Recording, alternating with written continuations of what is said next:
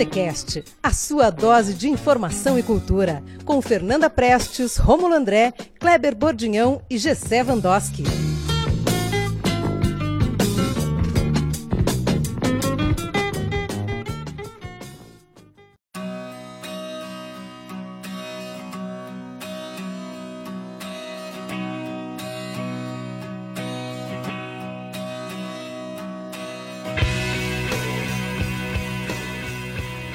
Todos bem-vindos, o bar está aberto. Meu nome é Romulo André e você está no Botecast. Tudo bem com vocês? Como é que vocês estão? Várias noções de repúdio por aí? Por aqui, várias noções de repúdio, né? A cidade está bem maluca. É, tem gente, a cidade, né? Tem gente reclamando de frases em camisetas, né? gente reclamando de danças que, não, que falam que é candomblé, mas não é candomblé. E outra coisa também, né? Aonde está o P do pare, né? O P sumiu dessa cidade. É... o peso Você viu? então eu pergunto para você, Kleber Bordinhão, aonde está o P? O P eu não sei, cara. Eu sei onde nós estamos aqui, né? no Botecast, Botecast itinerante. Você já vai falar o nome do nosso convidado. Certo. Eu só quero dizer que ela está mimando-nos. A gente vai fazer provavelmente uma série de 15 entrevistas com ela se a gente tiver esse tipo de, de de, de, de, de manha, de dengo aqui de mimo, né, cara? Vai fixar a morada. morada não. Né? Descreva essa mesa pra nós, Vissa. Descreva essa mesa. Ah, ela tá igual aquela dos secos e molhados do. Daquela do primeiro disco. do disco do primeiro lá. A gente tá fazendo né, uns projetos com os secos, então. É, bem, bem em cima dos secos e essa mesa tá. Tá farta. Tá farta, tá maravilhosa. E tudo bem com vocês? Tudo tranquilo? Tudo tranquilo. Tudo tranquilo, beleza. É, infelizmente não tivemos a Fefa hoje aqui no nosso programa. Já mandamos um abraço para ela. Fefa, Saudades. Beleza, Fefinha? Bom, a nossa convidada desse programa, programa número 64. Isso, né? 64. Bom, ela é professora, historiadora, idealizadora e apresentadora do canal Ciência Campos Gerais no YouTube. Nossa convidada desse programa é a Ana Flávia Brown Vieira. Tudo bem, Ana? Oi, gente, que legal que vocês vieram na minha casa. Estou muito feliz poder conversar um pouco com vocês. E até pelas minhas múltiplas identidades aí que você uhum. já falou, já quero dar um super parabéns pela iniciativa de vocês, gestão, né? No, não sei falar, sextuagésimo quarto. quarto. No programa 64, né? Pô, parabéns, gente, porque, ó, não é fácil essa vida aí, né? O NM64, lembrei agora do, do Paul McCartney, né, cara? Uhum. Olha aí, a gente alcançou. Ele também faz tempo. Bom, é isso, né, minha gente? Programa número 64. Estamos na, nessa luta e você também passa por isso, né? É, gerar conteúdo, gerar material, ainda mais no YouTube, né? Que é visual, né? As pessoas te olham, né? Tá tudo... é, é uma coisa muito difícil. Enquanto ele fala, eu já estou fazendo mil caretas aqui. Porque quem me conhece sabe, na verdade, eu sou professora né, de história, é, elementar, assim, minha formação é na história. E aí fui para o mestrado nas sociais, agora estou terminando o doutorado em sociais. Mas a minha questão geralmente foi a docência né, e a pesquisa dentro da universidade. Só que eu tenho percebido algumas lacunas que a gente tem deixado em branco e outras pessoas, fake news, têm ocupado esses espaços. Então o canal é uma iniciativa, digamos, por enquanto, assim, né, amadora, no sentido de que eu não pensei, não projetei isso, mas entendia que precisava tentar fazer alguma coisa para lá no futuro eu não olhar para minha própria história e ficar triste porque diante de tanta coisa eu não fiz nada. Então o canal principalmente vem nessa tentativa de transformar mesmo que minimamente a realidade a partir de um conhecimento científico, né, mais acurado, de acordo com a realidade, deixando alguns mitos, algumas mentiras de lado, né? Mas, ó, difícil, muito difícil. Depois a gente fala mal do youtuber. Aposto que vocês já falaram mal do youtuber. Que isso? Ah, Nunca. De, de, de, outros podcasts que vocês escutam. Mas aí quando coloca, né, começa a fazer mesmo, aí você percebe que é um, é um mundo novo, que a gente não sabe nada. E que às vezes a gente tem a sensação de que tá falando para ninguém também, né? Isso é difícil não ter esse retorno. Então, vocês que estão ouvindo aí em casa, comentem, enfim, não deixa a gente no vazio, né? É sempre bom ter o retorno, né? o feedback. Bom, pergunta quebra-gelo para você. Eu fui lá no seu blog, lá, no, no pé para baixo, e vi que você colocou lá o texto de que falou no dia do lançamento do livro, né? E lá você diz o seguinte, eu olhei ele completo hoje e tem lá, lá diz esse belo livro de capa amarela. Por que o amarelo?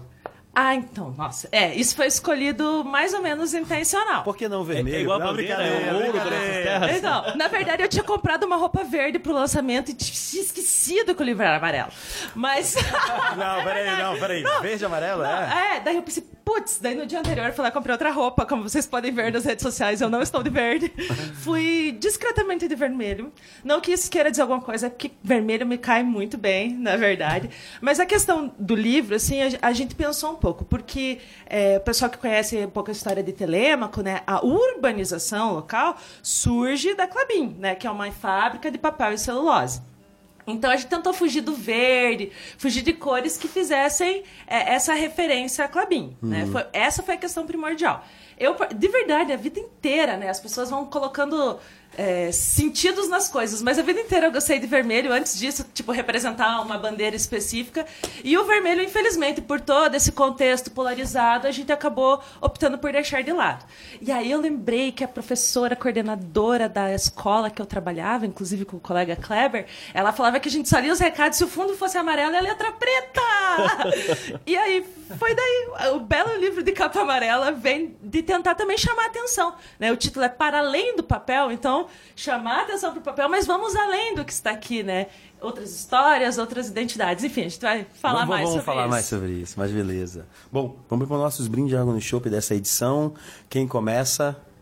Eu posso começar porque vai- acho que você vai ter uns do- desdobramentos do mesmo tema. Eu, quando passei para para Ana as, as questões né, do, do podcast, as músicas, o que, que ela tinha que trazer de ideia, eu falei para ela, ó, tem água no chopp e o brinde. E, e água no chopp é só é um menu, é um leque de possibilidades de merda, né, cara, que acontece.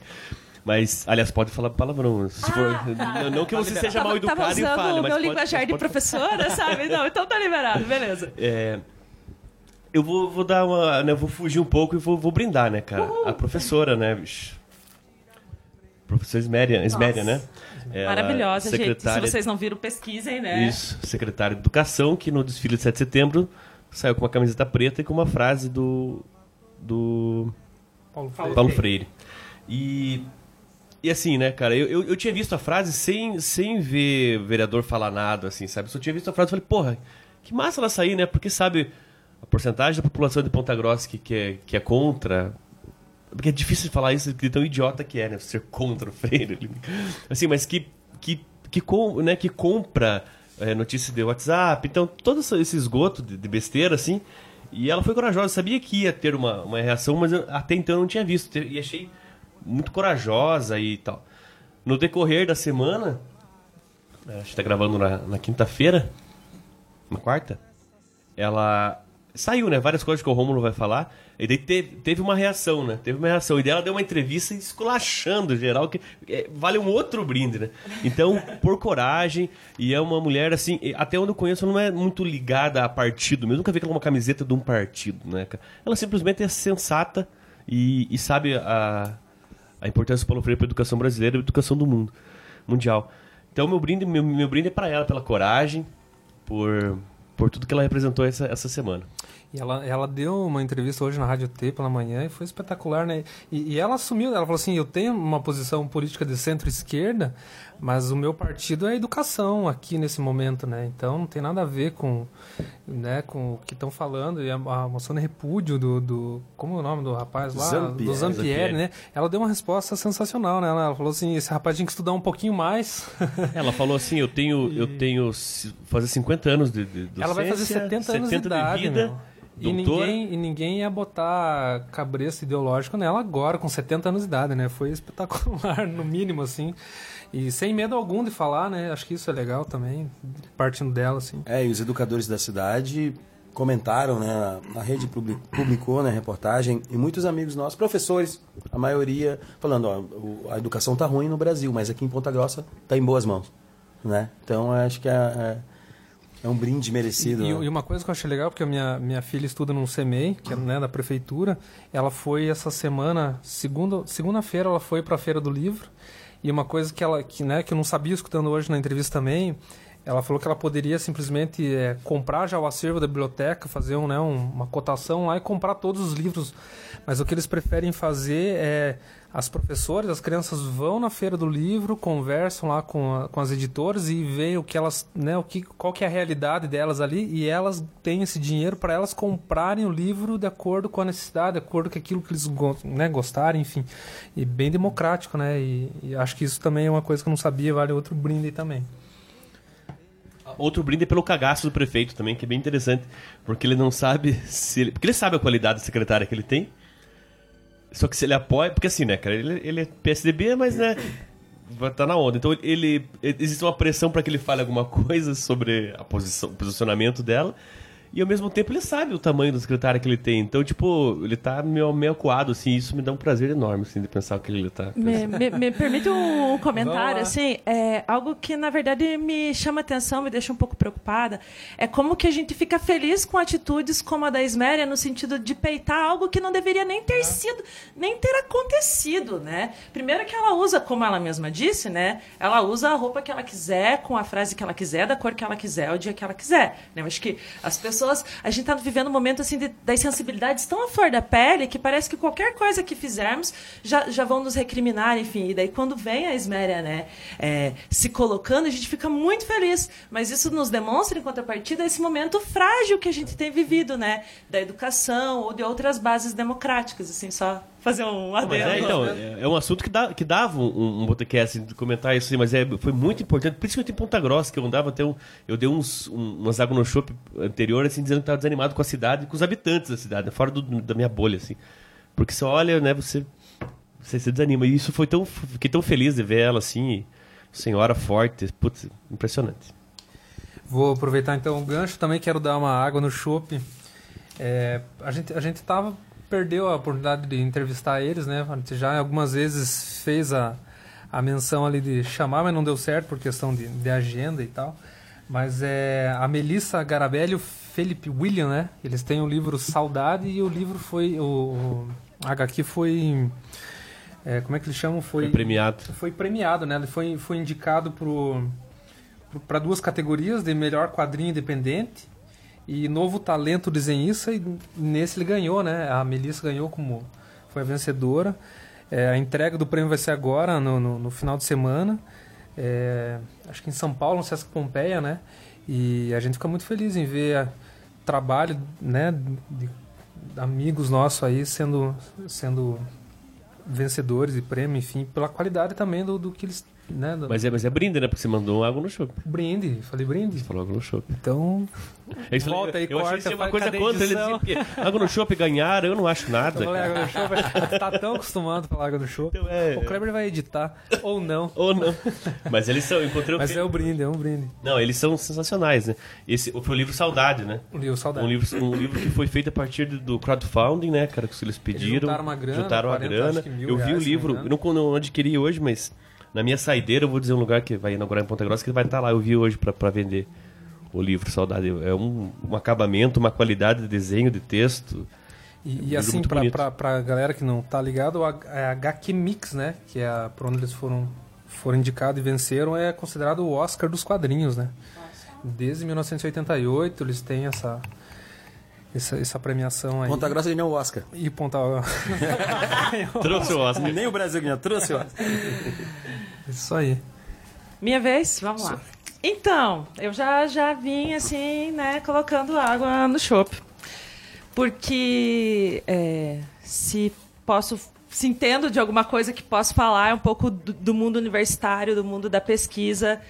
E também sou professora, e isso está tudo conectado, na verdade, né? Um bom, um, um, opa, um bom professor sempre tam, é um pesquisador, né? As coisas estão relacionadas, mas especificamente sobre os cortes de verbas, né? É, específicos das bolsas de estudo. Eu sei que, que isso é problemático, assim, algumas pessoas que estão nos escutando muitas vezes podem falar, porra, mas eu trabalho trocentas mil horas e ganho um salário de miséria, e daí esse playboyzinho que fica só na universidade está ganhando aí 2,200 por mês? Né? Para o trabalhador comum, isso é muito triste. E eu acho que realmente a gente precisa questionar e a gente precisa melhorar, levar todo mundo para cima nesse processo. Né? Mas no caso específico da Bolsa, eu acho que quem questiona, principalmente, a utilidade, a aplicabilidade de ter uma pessoa 24 horas. Não é 24, né, gente? Que a gente tem outras coisas para fazer. Mas, enfim, que, se, que dedica ali 40 horas, 60 horas semanais para produzir ciência, isso é muito importante, porque né, um país, a pujança de um país depende diretamente do, do, do, da sua capacidade tecnológica de se suprir, né? Por muito tempo, o Brasil, bom, em alguns aspectos ainda somos, mas tipo, quintal do terceiro mundo, sempre comprando, importando questões, né? Quando que, a partir de investimento específico em educação, e aí, claro, não reduzindo a importância do debate é, de melhorar a educação básica, por exemplo, né? Eu acho que um debate não exclui o outro, né? São complementares. Então, é claro que é fundamental também falarmos de outros aspectos, mas principalmente aí falando da, das bolsas de estudo, são fundamentais para o desenvolvimento, inclusive econômico, né? As pessoas se pautam tanto na economia, inclusive econômico do país, né? Daqui a pouco, ih, nossa, os impactos são imensos, né? Já temos aí questão de vacinação, as coisas já estão começando a aparecer. Eu acabei de ver no celular que 3 mil e poucas das bolsas que tinham sido cortadas, de quase 6 mil, acabaram de voltar. Acabou de sair, faz duas horas. Agora também no jornal. Então, eu imagino que seja também essa questão de uma pressão popular, né? De entender a importância de ter um pensamento mais alinhado cientificamente. Eu acho que, né, como professora de história, eu, eu posso falar um pouquinho disso, que quando a gente não, não tem um, um conhecimento mais próximo da realidade, a gente está fadado a cometer os mesmos velhos erros, né? Então, nós precisamos desse olhar mais científico científico mais específico. É claro, a ciência é um direito de todos e todos, né, em alguma medida, usamos e deveríamos produzir. Mas nesses espaços são espaços privilegiados onde isso acontece de maneira né, mais efetiva e depois vai afetando aí toda a sociedade, mudando as formas de nos comportarmos. Por exemplo, conversar com as pessoas através de podcasts, só agora com uma tecnologia, enfim, que isso é possível, né? Saudemos a ciência. Sempre. Bom, é, eu, eu, eu, tenho um brinde e uma água no chopp. Uma água no chopp, eu vou, a água no eu vou falar bem rapidamente sobre aquela situação numa bancada da, da Câmara Municipal de, de Ponta Grossa, é, questionou uma apresentação de uma dança de origem afro-brasileira, né? Na feira de livros, né? É, é, maculelê, né? Que não tem nada a ver com candomblé. Eu vi, eu vi o, o o Felipe, o Felipe, Felipe, Felipe comentando, né? Um grande defensor das culturas afro-brasileiras. E ele. A bancada ficou incomodada com a apresentação, dizendo que era de candomblé. E a escola, o grupo de dança, é, soltou uma nota dizendo que não tinha nada a ver com, com o candomblé. E se tivesse, era problema deles, né? É, o Estado é laico, né? Entre aspas, né? Que dizem, né? E é, essa é uma. A, também numa noção de repúdio dizendo que, que não podia apresentar. Aí eu fui pesquisar, saiu até uma reportagem a respeito de que o, a professora responsável é evangélica. é, pelo grupo de dança. E tinha. Tem muitos evangélicos, é, é, pais de crianças que participam do grupo, que ficaram bem tristes com, com, com essa. É, repercussão. repercussão, né? Ficaram tristes, pô, mas pra, pra gente não tem problema nenhum, é uma dança, né? a, é, a, cultura brasileira, né? E eles ficaram bem tristes. E para te ver só que quem ficou mais incomodado é quem não deve se incomodar, né? Com, com, com esse tipo de situação, procurar outras coisas para fazer, né? Pelo amor de Deus, cara, pelo amor de Deus, é, é brincadeira, né? É uma situação dessa aqui na cidade acontecer. É mais uma dessas da, da, da de Ponta Grossa, né? Que nem o pare escrito sem o P, né? É... Mas essa, essa questão, assim, eu não sei se vocês costumam deixar as pessoas ficarem falando, mas Sim. quem me conhece sabe que eu falo pra caramba. Nós então, queremos que as pessoas falem. Se eu ficar quieta, vão achar que tem alguma coisa errada, inclusive. Pode falar. Mas essa questão, assim, me, me parece, e aí vamos discutir sobre uhum. isso, mas é que é uma associação direta e extremamente preconceituosa de questões relacionadas a, a e, e, e é afro-indígena, né? É uma mistura isso. ainda. Mas uma associação direta de é, manifestações culturais africanas com candomblé. Tipo, coisa de preto é macumba. Né? Hum, então, na verdade, o que na minha interpretação, o que transparece dessa atitude do pastor é justamente isso. Tudo que vem de uma cultura que é diferente da dele, ele já questiona, não é de Deus, tá, tá, tá, tá, tá, tá. Na verdade, isso diz. Claro, todo mundo sabe disso, né? Mas como que isso diz dele, dos preconceitos dele, da pessoa limitada que ele é, com todo respeito, mas limitada que é, né? Por favor, é, não, esse, esse tipo de associação não dá mais. A gente tem lei específica, inclusive, falando sobre racismo no, no Brasil, né? Enfim, desculpa. Não, é, tá certo, é isso mesmo, é, complementou o assunto. É, cara, é, é inadmissível, né?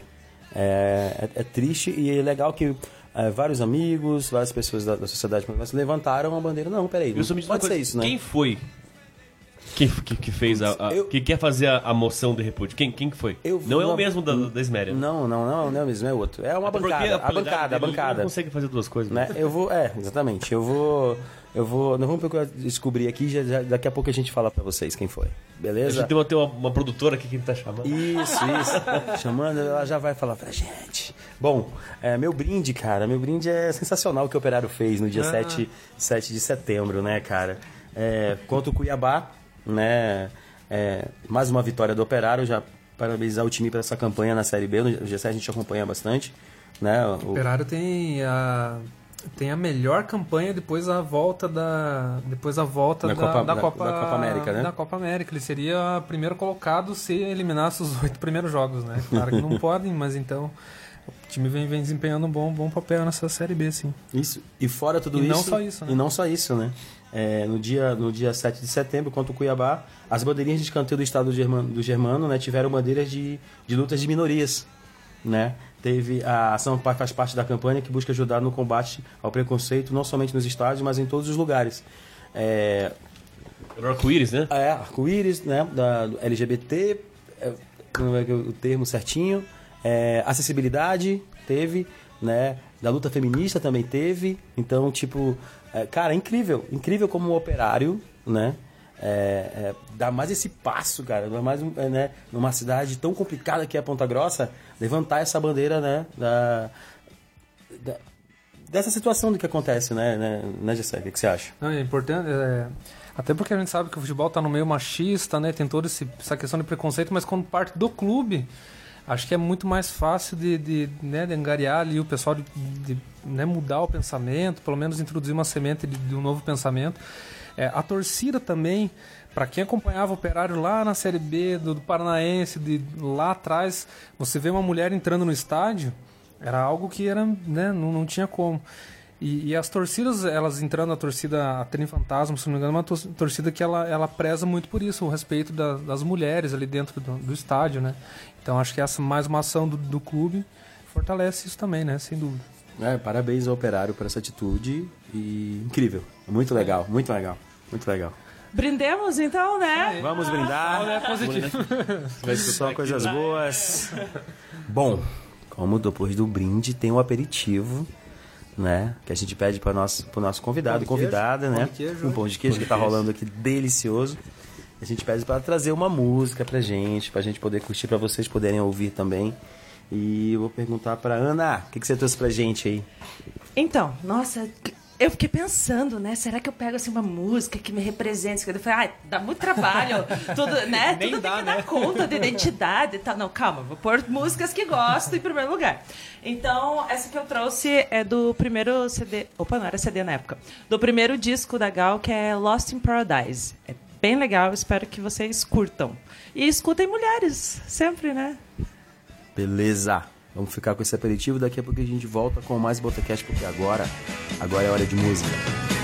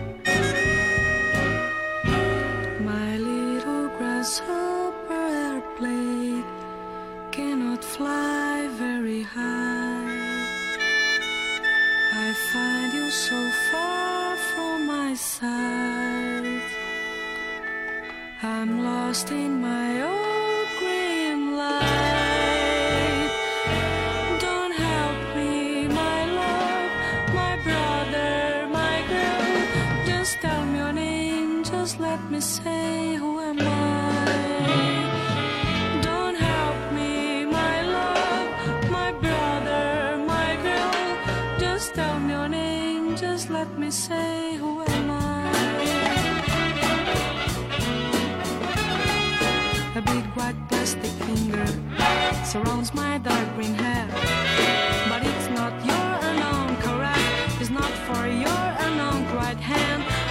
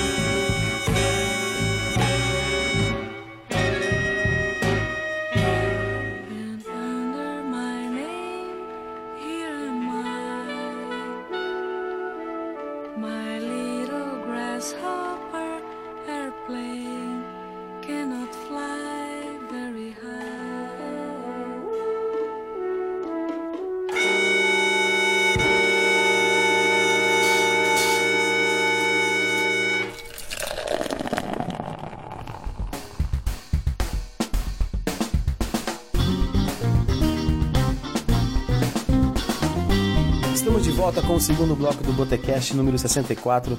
Estamos é, recebendo e sendo recebidos aqui pela Ana, pela Ana Flávia Brown Vieira. E vamos começar nossas perguntas aí. Vamos, vamos, vamos, vamos desvendar a nossa convidada. Kleber, Bem, eu, eu já quero começar falando do livro da, da Ana, que tá, com, tá na mão aqui. É, quando eu fiquei sabendo do livro da Ana, foi, a ideia foi, foi sair um pouco da, da, da versão oficial e clássica da, da criação e evolução da, da cidade de Telemaco Borba. É, é- é de- realmente desde o início, é isso. E, e- só que assim, o que- em que foge? Quais são os tópicos que fogem da história clássica ali, é, oficial, no teu então, livro? Então vamos lá. É, eu sempre faço uma introduçãozinha, quem já viu outras entrevistas, desculpa aí, galera, mas é porque é importante falar, assim. É, qualquer um que vá para Telêmaco, você vai na, prime- na principal avenida é a Avenida Horácio Clabin. A principal escola é a Wolf Clabin. Tal praça é a Praça não sei o que Clabin. Outra avenida é Chanceler Horácio Laffer, que eram pessoas também atreladas a Clabin. Então, é, isso vai criando assim uma familiaridade entre o local e aqueles grandes nomes, né? Então, é, vai gerando uma espécie de associação direta que aquele local existe, ou enfim, aquelas pessoas foram importantes naquele local. E, enfim, isso acontece. É claro, também tem nomes com ru- nomes de ruas com nomes de indígenas, enfim, né? Mas as principais recebem esse nome. Por quê, né? Isso era algo que estava ali em mim. Meu avô trabalhador da Clabin, meu pai trabalhador da Clabin. Se não fosse pela educação, provavelmente eu não seria, né? Trabalhadora da Clabin, ia ser dona de casa e meu marido trabalhador da Clabin, possivelmente, né? Mas é- esse é o contexto. A gente é nascido num lugar em que aquela história ela já vem mais ou menos dada e não se problematiza muito. Então, é, se você perguntar assim para as pessoas, ah, que você sabe? Ah, Telemaco é da Clabin. E, e isso, quando eu tinha 17 anos, eu estava fazendo magistério e eu tive que dar uma aula da história do município. E aí eu fui lá pegar os documentos e apareceu assim, hino, brasão e bandeira. Eu falei, mas que raios de história é essa? Que são só alguns símbolos? Cadê as pessoas disso? E aí eu fui pesquisar e descobri que tinha indígena em Telêmaco e não eram aqueles que dormiam na rodoviária vendendo seus artesanatos. Eram pessoas que tinham vivido ali, que eram donos daquele lugar, que construíram suas histórias, suas memórias, enfim. E a partir daquilo eu fui descobrir que, por exemplo, os primeiros exploradores brancos passam por onde hoje é Telêmaco. A gente teve reduções jesuíticas, né? Isso eu, eu faço um, um apanhado no, no livro sobre isso que eu estou falando. É, grandes fazendeiros, por exemplo, a história dos escravos da nossa região e, e de toda a comunidade africana, afro-brasileira não foi contada ainda, a gente quase não sabe sobre isso. E isso foi me inquietando, né? E aí eu sempre fui meio questionadorinha, comecei lá quando fazia magistério, aí foi pra história, né? Aí, É tranquilo. Aí me achei e comecei a pensar um pouco sobre isso. Eu pesquisava outras coisas, pesquisava é, sexualidade nas histórias em quadrinhos. Até o momento que eu falei, na hora do TCC, né? Falei, pô, o que, que eu vou fazer? Eu quero alguma coisa assim. Não que isso não tenha um retorno social, mas eu queria uma coisa assim que. Sei lá, eu queria, acho que, responder algumas questões identitárias próprias, assim, sabe? Tinha que ter alguma função meu trabalho. E aí eu fui tentar descobrir qual que era essa história. E o livro, que é resultado do meu trabalho do mestrado, é uma sequência disso. Então, na verdade, assim, a gente já sabe, né, que existe essa história oficial, que Telema conhece a cidade da Clubinho, o site da prefeitura, já falei pessoalmente com o prefeito, inclusive, que a gente precisa mudar. Me ofereci, senhor prefeito Márcio, continuo disponível, tá? É, até o site da prefeitura coloca que começou a história local em 1941. Ora, os primeiros registros oficiais são de 1727. E fora os extras oficiais, né? Então, eu, já com as redu- as reduções, os primeiros registros são das é, reduções? de Sesmaria, daí de Ah. carta mandada para o rei pedindo a, a posse daque- daquelas terras.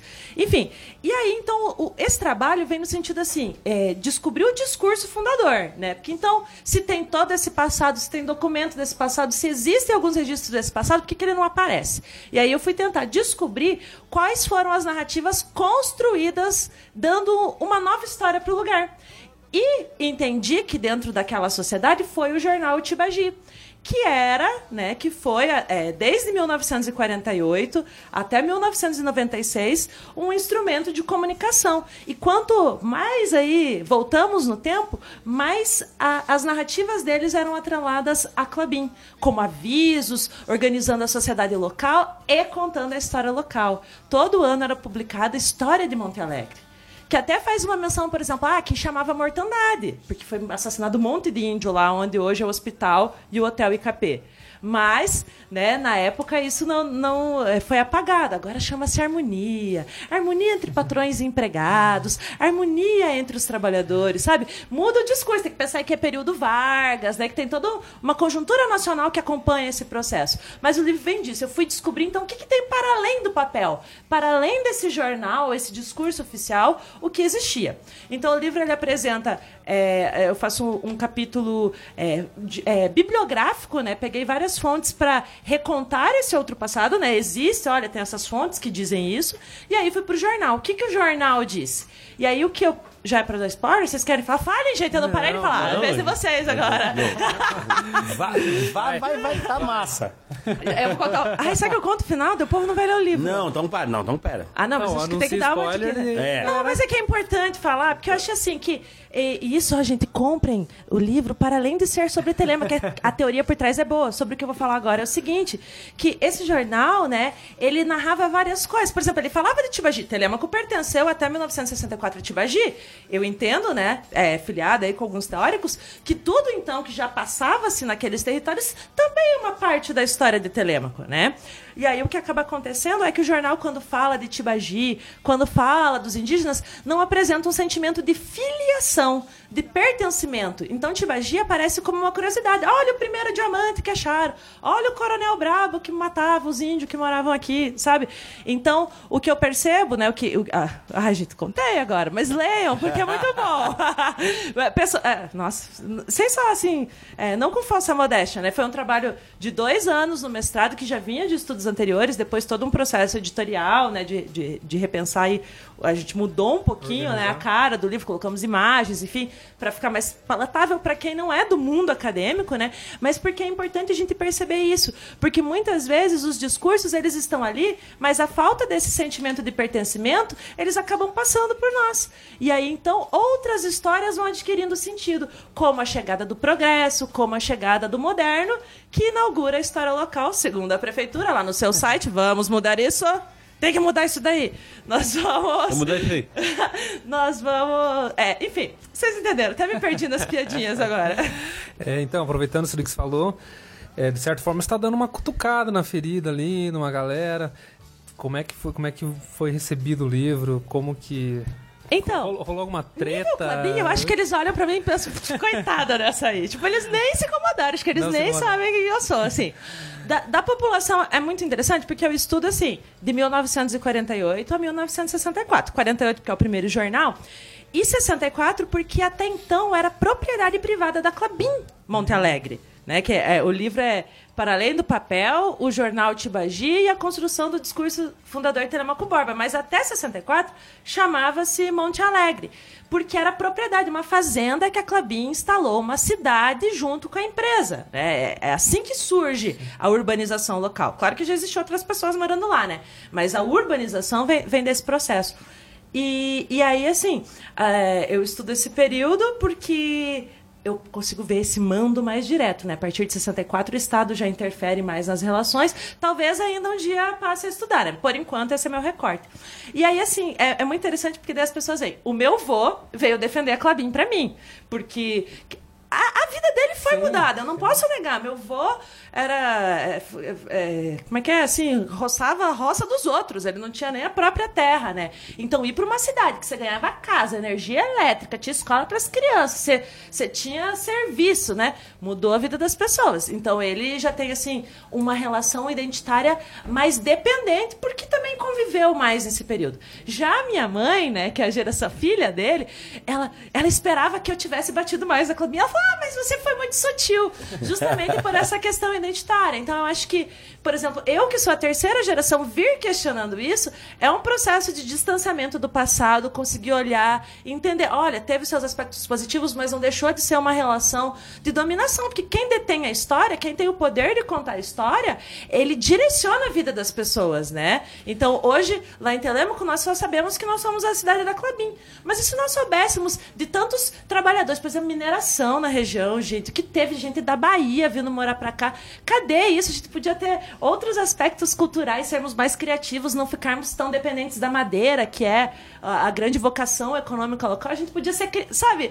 É isso que eu venho questionar um pouco com o livro, assim. Outras possibilidades históricas, porque todas elas importam. Não é só do poderoso, do ricão, do industrial, mas lá do meu vô, do Zé, sabe? Essas pessoas, elas precisam aparecer na história. Então, na verdade, tudo que eu venho fazendo do ponto de vista acadêmico é um pouco nesse sentido, assim, é, abrir outras possibilidades históricas. Não quero falar pelos outros, mas assim, olha, tem outras possibilidades. Vem, galera, vamos, vamos. Vamos junto. É, isso aí. Viu, Então, então não teve re- retaliação. Não, teve.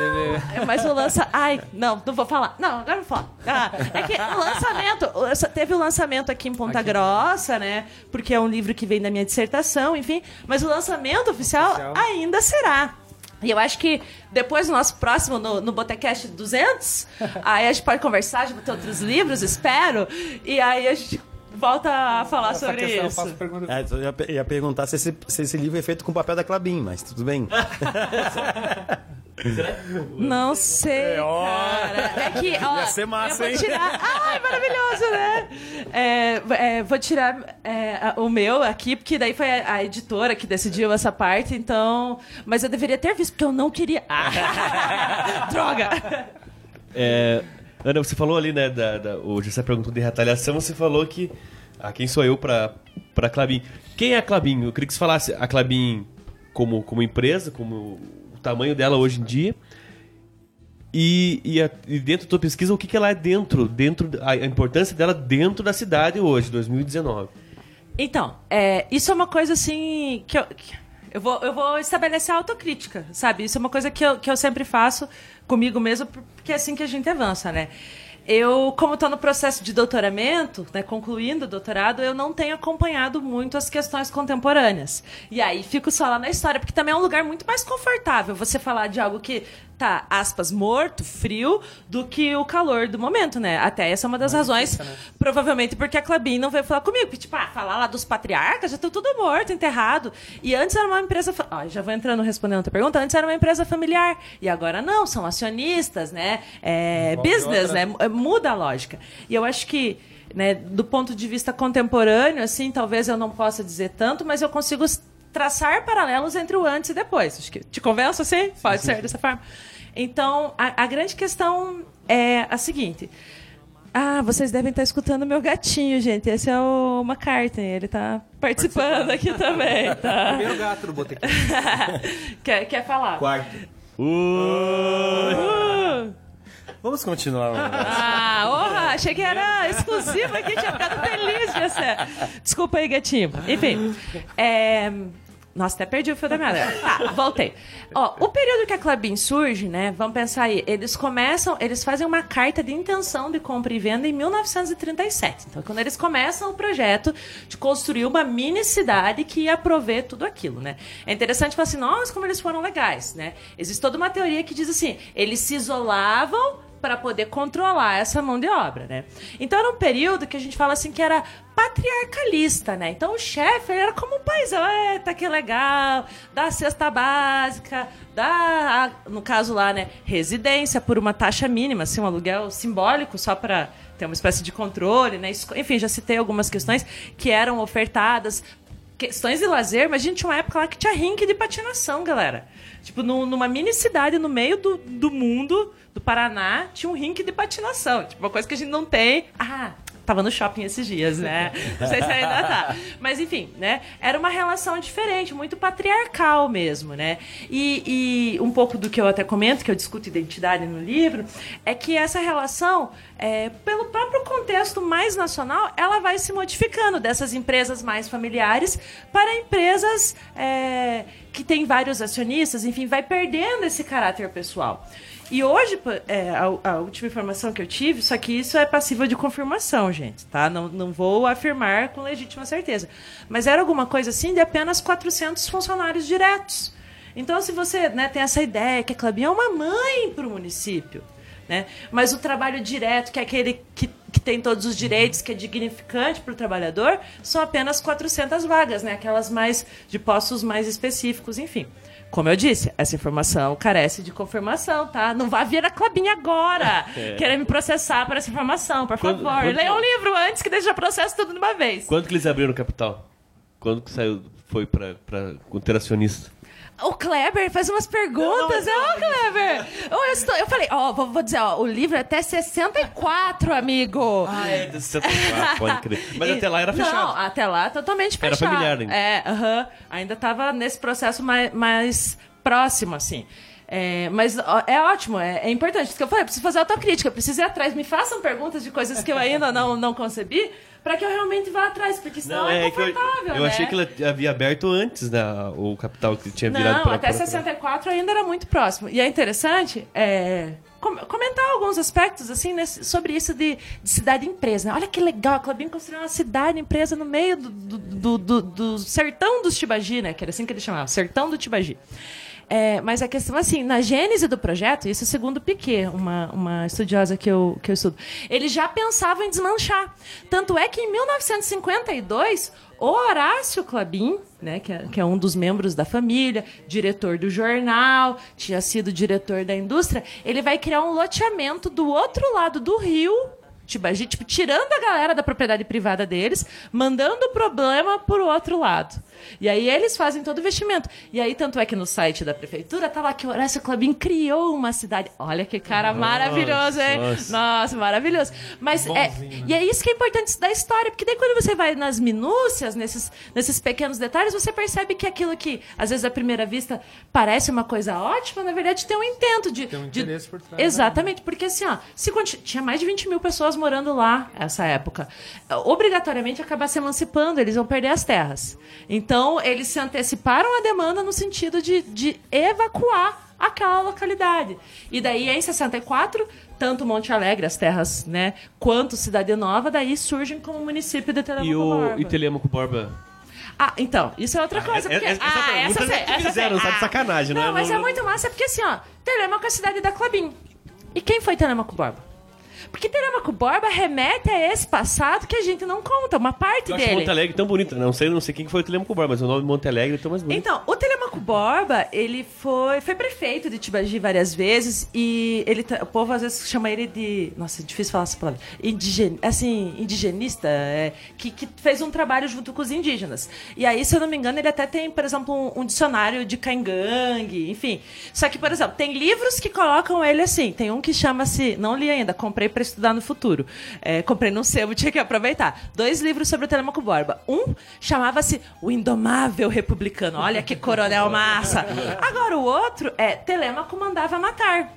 Então, eu acho que é, é, foi um personagem controverso. Tenho certeza que mandou matar muita gente, mas o Telemaco ficou conhecido, o Telemaco Borba, tanto pela sua atuação como coronel e, e político de Tibagi. O primeiro jornal Tibagi, que existiu em 1904, era dele também. Veja que as figuras de poder gostam de ter meios de comunicação próprios, né?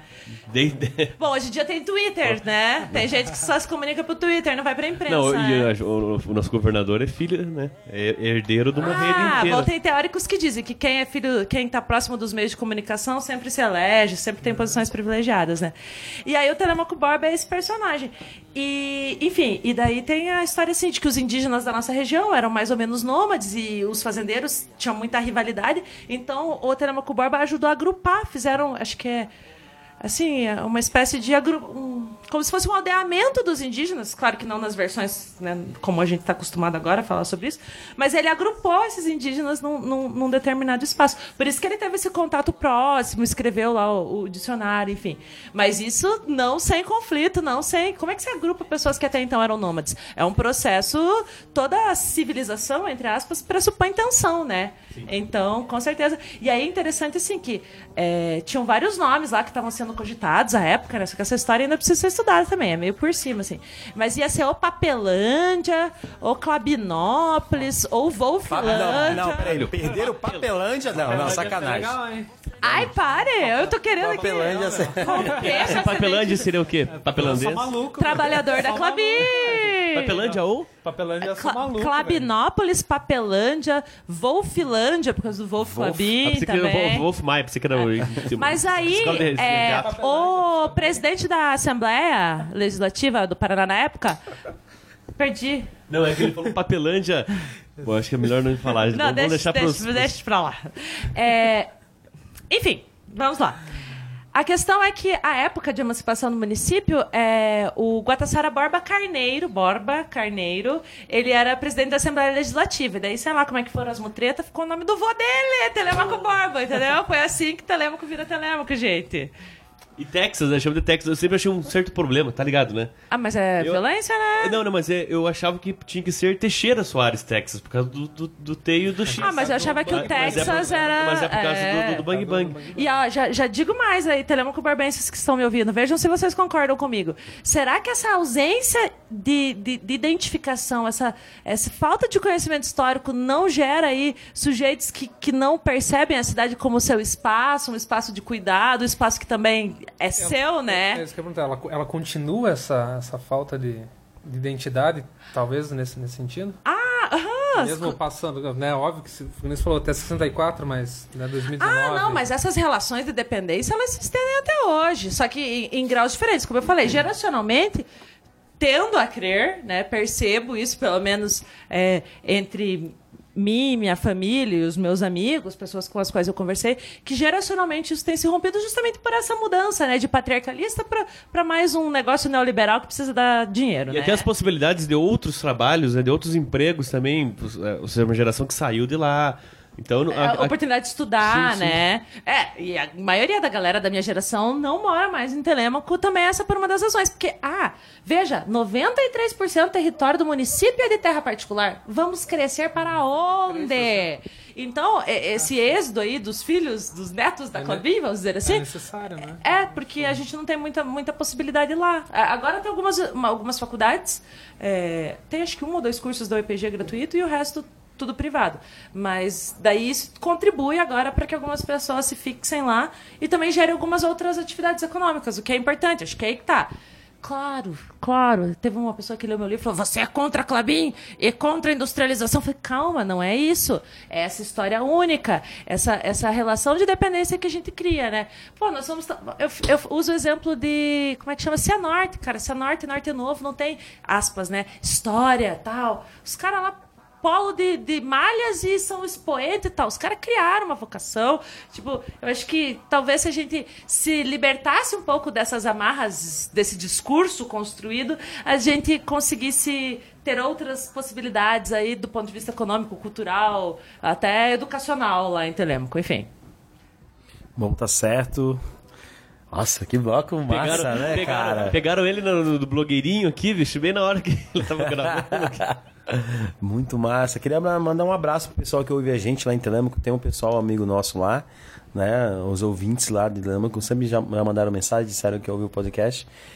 Essa vai especial pra vocês, esse programa. Aê!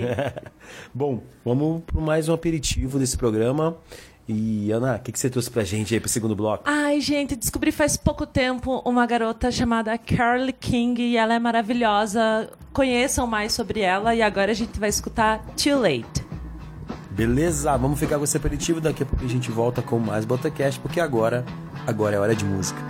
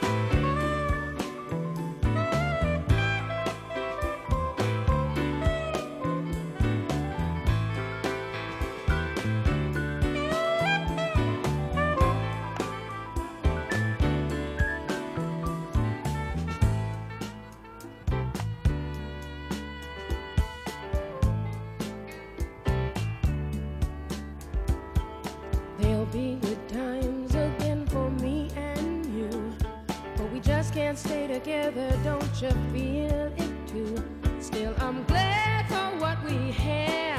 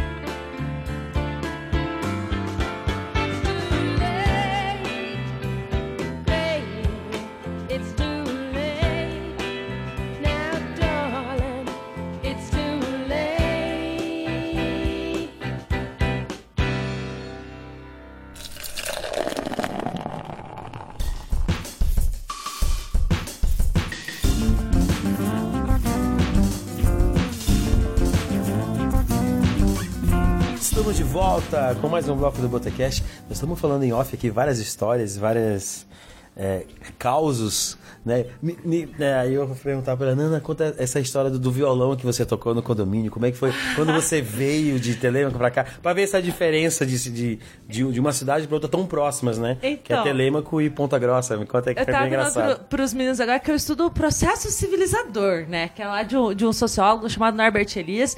E que eu já vi isso na pele, né? Que cada lugar tem os seus padrões de civilização, Uhum. né? Então lá em Telêmaco eu morava numa casa com quintalzão, tá, pegava meu violão, curtia um monte. Cheguei aqui em Ponta Grossa, fui morar num apartamento, sentei na soleira da porta, peguei o meu violão, nas primeiras notas já veio a síndica, olha moça, acho que você não tá acostumada, né? Porque realmente, né, cada local tem uma forma de, de, de relação social, né? E aí lá na minha cidade, né, outros espaços, um espaço aí, urbano, mas assim, né, não tão é, verticalizado como aqui em Ponta Grossa, né? Relações diferentes. Cheguei aqui com meu jeitão efusivo, espalhafatoso, fala alto, já levei uma tesourada no primeiro dia. O que, que você tava tocando, lembra? Era cosplay que ah, você eu falou? acho que eu tenho uma vergonhinha, Eu- gente. não, eu acho, eu acho que foi por isso. Falar porque eu gosto do disco do Play, Eu eu acho que foi muito. por isso que ela não gostou, porque era Coldplay. Era Yellow. Ela chega assim, ó, você pode tocar aqui, mas em My Place você não vai tocar porra Não, não, mas era Yellow. Mas era Yellow, era Yellow. É, eu acho que o lance do, do amarelo Achei uma raiz. veio daí a capa, então. É. Então, o Romulo vai pedir pra você cantar um pedacinho. É, Ah, cante um tá pouquinho nós. Ah, você, você tem vídeos cantando, né? Então, eu achava. É, é porque eu ainda vou ser muita coisa, né? Minha vida não acabou. Eu, eu acho que enquanto eu estiver vivo. Não acabou. Não, é que tem gente que fala assim, ah. Ela lançou um livro. Não, não, não. É Você lançou um livro, lançou o canal no YouTube, pronto, É, aqui não, já. não, mas assim, ai, é, terminei a faculdade, casei, vou ter um filho e vou morrer, né? Viver mais 60 anos inerte e morrer. Tipo, eu vejo que eu ainda vou fazer muitas coisas, é nesse sentido. Mas eu achava que eu seria cantora antes de muitas outras coisas. Só que aí veio a universidade, já são 10 anos na universidade e já é hoje. Então, meu objetivo pós-doutorado é entrar na aula de canto. Tipo, eu devo isso pra mim mesmo, assim. Acho que é, a gente tem que se respeitar, né? Minha, minha trajetória de vida, eu sempre gostei de cantar e cantei, cantava em festival e ganhei festivais. Em Telêmaco, né? O tamanho do aquário faz o peixe, né? Ganhei o festival em Telêmaco. É, mas, assim, respeito a mim, no futuro eu quero, quero me dar isso de presente. Quero saber cantar de verdade. E um dia, quiçá, eu sei que não é uma vida muito fácil, mas só pra ter o gostinho de ganhar um dinheirinho com música, sabe? Só assim pra dizer, ganhei dinheiro com música. Tem o Gessé aqui, não sei quem, você também é músico, né? Como é que é isso aí? Eu fazer, a, a entrevistada faz perguntas. Não, não, não, não, não. Até o final do programa, ela vai cantar pra gente. Vamos ter mais perguntas de livro. Fala aí, Jessé. Ah, então, semana, no último Botecast, a gente entrevistou o Marco Aurélio falando né, da obra dele e um dos livros dele é o Travessia, que ele né, remonta um pouco da, da história com a cidade. E eu queria saber de você como é que foi pra você, então, reviver a tua história nesse misto com a cidade também. Como que foi esse processo em si? Que- como é que passou também essa questão de sentimento mesmo? Então, é, é importante frisar que eu concluí esse trabalho em 2015, né? Comecinho de 2015. Então já tem, já consigo também olhar um pouco em retrospectiva esse processo. E, e me vejo do ponto de vista pessoal, antes né, de falar da contribuição do livro, no sentido crescendo e aprendendo. Enquanto descobria um pouco sobre a história da minha cidade, descobria quem sou, já fazendo um link com o começo, né, vim de Telêmaco e tal. Cada lugar tem o que a gente chama de hábitos, né, que são formas de se relacionar, formas de sentir que são específicas daquele lugar. E aquilo, isso não é criado do dia para noite é criado ao longo de muitas gerações. Então, quando eu volto lá para 64, né, e antes, e vou percebendo esses detalhes que fizeram a nossa história oficial só contar a história da Clabin, eu percebo muito desse hábitos do trabalhador, né? Porque Telêmaco, por exemplo, o hino, ah, vou cantar, vou cantar o hino! Seguimos. Mas é assim, ah, mas aqui hino não tem como cantar com voz bonitinha. Salve Telemaco Borba, cidade dos trabalhadores. Veja, cara, tipo, tá no hino de no Telemaco. hino, cara, Veja, impressionante. aham. então assim, é, quando eu volto pro passado, eu consigo entender melhor questões que compõem a forma como a gente se comporta ainda hoje, né? Porque, claro que para mudar, geralmente, né, se você tem uma educação pedagógica, assim, uma intenção pedagógica direta, você até consegue direcionar esses processos. Ma- Mas, na longa duração você percebe esses traços. E isso está muito presente, assim. Então, acho que foi um aprendizado. Acho que eu cresci muito também durante essa pesquisa, né? Eu, eu entrei no mestrado já direto da graduação. Isso é é um pouco falta às vezes uma maturidade de vida mesmo para você observar alguns processos. Então acho que foi um processo muito de aprendizagem do ponto de vista pessoal mas também dessa coletividade de olhar para esse passado de entender esse passado e, e perceber como ele ainda compõe muitas das nossas características. O principal monumento de Telemaco Borba chutem qual que é o principal monumento? Não é o monumento assim construir uma estátua. O que que essa estátua representa? Ai, meu Deus do céu. Não sei. O trabalhador? Yes! Aí que tá, aí que tá, entendeu? Tipo, então veja como isso ainda é muito presente. Não tô dizendo, é isso, gente, isso eu preciso falar. Tô dizendo, vamos lá, vamos desconstruir a estátua. Não, porque eu não sou dessa pessoa que apaga o passado. Eu sou da pessoa que entende que aquele passado foi construído por essas e essas questões e, e seguimos a partir disso. Por exemplo. Reflitam, né? Exato. Tem, um, tem algumas pessoas em Telêmaco que falam assim: ah, tem que mudar o nome da cidade. Telêmaco Borba não tem nada a ver com a gente, tinha que ser Monte Alegre. Por alguns pontos eu até concordo, mas até quando a gente vai ficar fazendo esse revisionismo? Apaga um passado e constrói oito, apaga um passado e constrói outro. Eu acho que está na hora da gente. E isso serve para a história do Brasil, para a história de Ponta Grossa de maneira geral. É a gente encarar o nosso passado. É olhar para aquela história que é nossa e ver, ó, isso, isso e isso faz né, não causa e efeito, mas contribui para que hoje a gente seja assim, assim, assado. Então vamos olhar para isso, tentar fazer diferente, já que a gente consegue mais ou menos estabelecer esse diagnóstico, né? Então acho que eu, eu começo devagar, né? Podia ter aqui aquele meme do, do Ciro Gomes aqui, porque eu começo e vou, e vou, e vou. Porque a DC é, é, É, desculpa, dark, gente, é- mas acho que vocês conseguiram acompanhar. Bem, Ana, é, bom, então, é, você acabou de, de falar aqui que você gosta de conversar, gosta de falar, e, e eu acho que não sei quando uma coisa alcança a outra nesse, nesse ciclo, mas também você faz várias coisas, né? Então, não é só essa professora, essa pesquisadora, essa escritora, você é youtuber, né, cara? E eu queria que você falasse, já matando uma pergunta dos, dos colegas aqui, falasse um pouco desse novo, dessa nova empreitada que está tá no início, né? Não faz muitos meses que você, com a ajuda de mais de dois colegas, né? Ah, Você- então, tivemos dissidências. Ah, sim, mas- Sigo sozinha no processo. Ah, é, mas enfim. E, e também, além do YouTube, você falasse dos, dos cursinhos, né? É, que, você tem, que você tem dado aula. Então, é, acho que a ideia que perpassa os dois projetos, e depois eu, eu falo especificamente de cada um, é, é um pouco assim, usar o meu. Eu já falei isso pra vocês em off, vou repetir, tá? A galera em casa é novidade. Mas é usar esse meu local privilegiado. É claro que na ordem dos privilégios tem gente que tem muito mais privilégio do que eu, né? Mas olhando para a realidade brasileira, eu tô num lugar muito privilegiado, de mulher branca, estudada, né? Enfim, de uma família que teve, foi criada com pai, com mãe, enfim. E, e é utilizar desse espaço que de alguma forma eu consigo, por essas identidades que tenho, para oportunizar espaços para outros sujeitos que ainda estão segregados, né? É, é trazê-los para perto, trazê-los para esses espaços mais de poder, assim, né? Começando pelo canal, é, chama-se Sigam, gente, ajudem os amigos, ajudem as pessoas aspirantes que querem fazer coisas boas no mundo. O nome do canal é Ciência Campos Gerais, né? Eu já começo dando um chutão na cara de todo mundo, né? Porque já põe ciência no título, né? Eu sei que isso muitas vezes afasta, mas eu acho que vem no sentido de uma provocação que é, a gente já comentou lá no início, né? Porque eu já fui falando antes do momento, né?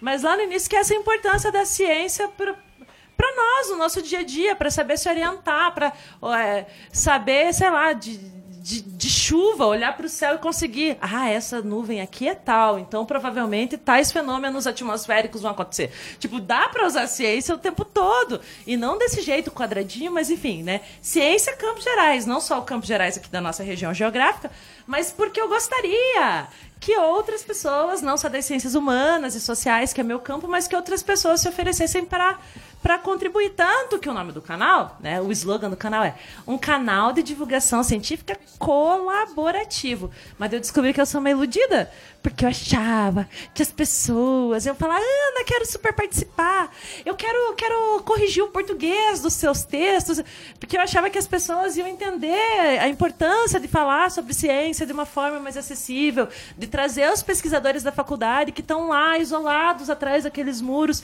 e não comunicam com a comunidade, sabe? Isso é uma coisa que me incomoda, assim. É, talvez pela minha origem, né? É, talvez eu não tenha comentado aqui, mas eu sou estudante de escola pública a vida inteira, eu sou cotista, sou filha de operário.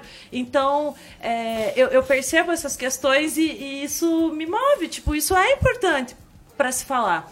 Então surgiu essa ideia, eu iniciei com. A gente está com. A gente. Agora a gente é aquele nós como é que é? Igual o rei que fala nós, assim, né? Porque agora sou só eu. Mas começamos em três pessoas, e aí as pessoas são muito diferentes também, e opiniões, e o canal é muito difícil, porque, principalmente nesse começo, você não tem um feedback direto, então é difícil você ponderar, saber se está agradando, se não está. Então comentem as postagens, gente, para eu saber o que fazer. Mas aí temos convidado pessoas, e assim, tentando sempre trazer ou pessoas ou temas aspas, marginais. Então, né, nós já tivemos, nós já falamos sobre a questão da relação entre maternidade e prostituição, a gente já falou sobre turismo no cemitério, falamos sobre autismo, já vieram pessoas da comunidade LGBT, é, enfim, que representam outras bandeiras também, e a gente tem tentado trazer esses temas. Agora, vou fazer merchan, né? Merchan faça, total. faça, faça. Momento Quinta, Isso. quinta sai, né, o podcast e quinta também sai um ca- é, um vídeo novo no canal de Ciência Campos Gerais falando sobre suicídio com o professor Vitor, que ele teve a tese dele sobre isso, muito legal, sobre as políticas públicas, porque assim, ó, se a gente considera. Tem, um. Setembro Amarelo, né? o que que eu falei? Faltou uma informação? Não, não. Ah, amarelo de novo, agora É, ficou o estigma do livro Eu aí. lembrei que esse mês tem a relação. É, não, Setembro Amarelo, justamente por essa razão a gente chamou o Vitor, também porque ele é meu amigo e quis participar. Isso é importante, participem e se ofereçam, gente. E aí é, ele vem falar um pouco sobre as políticas públicas, porque veja, se a gente entende. Nossa, eu entrei lá no suicídio agora, mas é porque é um tema importante. Se a gente entende que que trata-se de, por exemplo, que é uma consequência de uma depressão, de, de um quadro, de uma questão e aí eu não sei as palavras necessariamente, não é o campo que eu estudo, né, mas de uma questão assim de saúde mental, então isso é responsabilidade do Estado. E se é de saúde, tem prevenção. Então a gente vai conversar muito sobre essa questão da prevenção ao suicídio, sabe? E assim um mapa geral de, de todas as questões. Então convido vocês para assistirem e basicamente é isso, assim, tenho tentado, tenho a princípio convidado pessoas próximas a mim, mas queria ter gente da medicina, queria ter gente da fisioterapia, porque todos e outros campos, né? Porque tudo é importante nosso dia a dia, né? É, enquanto vocês estão ouvindo a gente aqui, vocês estão, sei lá, mexendo no celular, é, vendo televisão, vendo outras coisas e é, fazer comida perpassa ciência, é, tá sentado no sofá, vai perpassar várias questões. Enfim, perceber como isso é presente no nosso dia a dia e, e tentar trazer um conhecimento mais acurado da realidade, porque muitas vezes a gente tem preconceitos e o pesquisador passou no mínimo dois anos estudando só aquilo. Então, uma das coisas que a gente tem observado hum, ao longo dos vídeos também é isso. Preconcepções, e aí o pesquisador vem aqui e fala, pô, então não era assim, assim, assado, né? Tem, tem muito essa questão. E agora sobre o cursinho, né? Nossa, só eu falei. Não, não, eu só ia perguntar pra vocês Fale se já, mais, fale se vocês. você já tá vivendo da monetização daí do... do... Nossa, nossa. Te cuida, Whindersson. Coitada de mim. Eu só ia falar assim, você que tá ouvindo o Botacast agora, se inscreve no canal, comenta lá, fala que Pause você... agora e procura aí. Isso, procura. Ciência Campos Gerais. Isso, procura. E já... a Ou se não, vê no post do, do, do programa. Isso, daqui a, gente vai colocar assim, lá também, pode se A inscrever, se gente inscreve. não tá só comenta, no, comenta. No, no YouTube, porque o YouTube também é mais esporádico, né? Pelos vídeos e tal. Eu tô doutoranda de último semestre, então não dá pra ficar gravando direto, a gente tá de 15 em 15 dias. Mas aí a gente tem as postagens no Facebook e no Instagram que seriam, digamos que, complementares. Então a gente já fala sobre suicídio, a gente já faz uma postagem anterior ao longo da semana com algum tema correlato que vai facilitar o processo depois para conhecer um pouco mais a fundo os temas. Então também estamos no Facebook, estamos na internet, é, na internet, claro, no Instagram e, enfim, vamos lá, galera. Sobre o cursinho. Então, aqui em Ponta Grossa, a gente tem alguns projetos de cursinhos voluntários. É, eu integro um deles, que é o cursinho que ocorre na Igreja Imaculada Conceição, no comecinho ali de Uvaranas, que é coordenado pelo Rodrigo Maravilhoso. Há 12 anos ele dispõe do seu tempo livre para tentar transformar realidades. Né? Então, são professores voluntários que disponibilizam 45 minutos da sua semana para ir até lá e ministrar uma aula da sua disciplina. E o massa, assim, que a gente tem um alto índice de aprovação. Isso é maravilhoso, porque maravilhoso, inverte a maravilhoso. lógica, né? Geralmente, o que acontece? Quem tem dinheiro vai para as escolas particulares, cursinhos caros, enfim, passam nas públicas. E geralmente, quem é filho de trabalhador, que é pobre, vai fazer um ensino médio precarizado, vai trabalhar o dia inteiro e pagar uma faculdade particular. Quando se consegue chegar à faculdade particular. Então é muito legal que a gente tem um índice ali dos que prestam, porque ta- também tem várias questões, nem todos acabam prestando, mas do que prestam a gente tem ali um aproveitamento de uns 50%. E isso é é bastante significativo, pensando que não existe um material apostilado, né? Cada professor voluntariamente organiza seu material, considerando que a maioria dos alunos trabalham, que são só é, cada disciplina tem só 45 minutos semanais, o que é muito pouco, né? Enfim, te- nós temos diversas dificuldades que a cada ano estão se tornando é, suavizadas. Por exemplo, esse ano a gente tem psicólogo para fazer atendimento dos alunos. Gente, é assim, ó, a gente fica. E a gente- divulgação. Desculpa te cortar, mas eu, Não, eu vi pode esse ano. falar, senão eu só fica Eu falando. vi, eu vi esse ano, eu acho que foi o aulão, que até vi você lá no, ao, ao, ao Vivaço Parecia na até- RPC. Aham. Então, é, é, isso é desse que você tá falando. É desse, desse. É, a gente tem uma parceria também com a RPC, que é, ao- ao é, um pouquinho antes de cada concurso vestibular, nós fazemos os aulões, né? E aí, é, às vezes, envolvem outras instituições particulares, além do, do cursinho voluntário. Aí não sei dessa parte, eles que, que, que, que têm dinheiro que se entendam, né? E aí, ali no cursinho, a gente faz esses aulões, assim, e é muito legal porque ao mesmo tempo, é, do ponto de vista pessoal, assim, por que, que eu fui fazer voluntário, né? Isso é uma coisa. Eu fiz uma poesia sobre isso, se vocês leram meu blog, vocês viram, né? Por que, que eu fui fazer voluntário?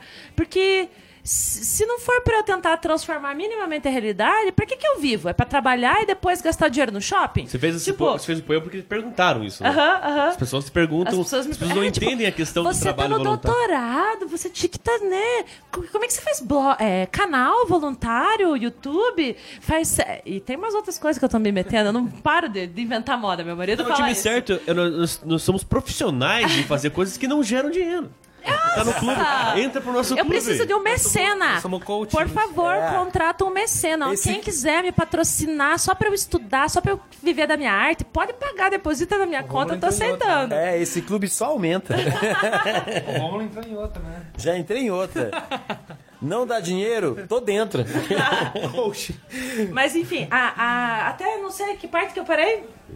Eu, eu, eu falava da divulgação, né? Que esse ano teve da Ah, RPC. tá, não, é, esse ano eu acho que, que teve assim, uma repercussão maior. Cada ano a gente tá abrindo mais turmas. Então, quando começou, eu, eu integro o projeto há um ano e meio, né? Já disse, ele tem 12 anos. Então, começou modestamente, uma turma. Então, hoje em dia nós estamos com quatro turmas. Agora nós temos pedagogas voluntárias. Essa semana começou uma psicóloga para fazer assim. Porque nós temos também. Por que, que às vezes as cria- crianças, né? Ó, professora olhando para os alunos, né? Mas por que, que às vezes os adolescentes têm muitas dificuldades é, de aprendizagem que são extraescolares, né? Que, que não tem necessariamente a ver com. São questões do trabalho, né? Porque muitos dos nossos alunos já trabalham, são questões familiares, enfim. E também agora haverá um acompanhamento de. Como é que diz assim quando você não sabe a profissão? Vocacional. Isso, o atendimento vocacional para os alunos que não escolheram. E do ponto de. Ah, era essa parte que eu tava. Do ponto de vista pessoal, a gente foi, tipo, muito maravilhoso, né? Se dis- dispor de- desse tempo. Porque o doutorado, ele pode ser uma coisa, assim, muito difícil, tem muitas cobranças e ele é muito solitário. Você estuda dois anos e outros dois anos você fica praticamente só em casa. E eu tava ficando, tipo, meio na pior, assim. Eu falei, meu, eu preciso fazer alguma coisa útil na minha vida, eu preciso. E é um sentido, assim, pô, segu é segunda-feira. Vou lá segunda-feira, vou muito massa, assim, porque é um momento em que acho que eu ganho muito mais do que eu aprendo. E, e isso também vem de uma inquietação, porque eu sou uma pessoa que eu não gosto de ser hipócrita. Então, para eu reclamar de uma coisa, eu, te- eu tento ser exemplar naquele aspecto. E hoje em dia a gente delega muito para os outros fazendo as coisas. Não que não seja obrigação do Estado. Eu entendo que o Estado tem uma série de obrigações que eles estão falhando conosco. Mas mas com as minhas possibilidades, eu não posso né, me dispor a tentar fazer algum tipo de transformação. Então é um, é um pouco nesse sentido, sim. E aí já convido a reflexão, vocês aí em casa, né? O que, vocês estão fazendo da vida de vocês? Estão só aí no sofá ouvindo podcast? Vamos se coçar, galera. Vocês têm milhares de talentos que podem ser utilizados de mil maneiras para um bem coletivo, assim.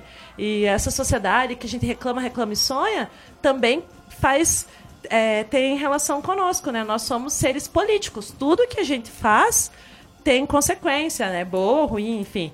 Então, façam vocês alguma diferença também. E me perdoem de ser essa pessoa que fica falando essas coisas.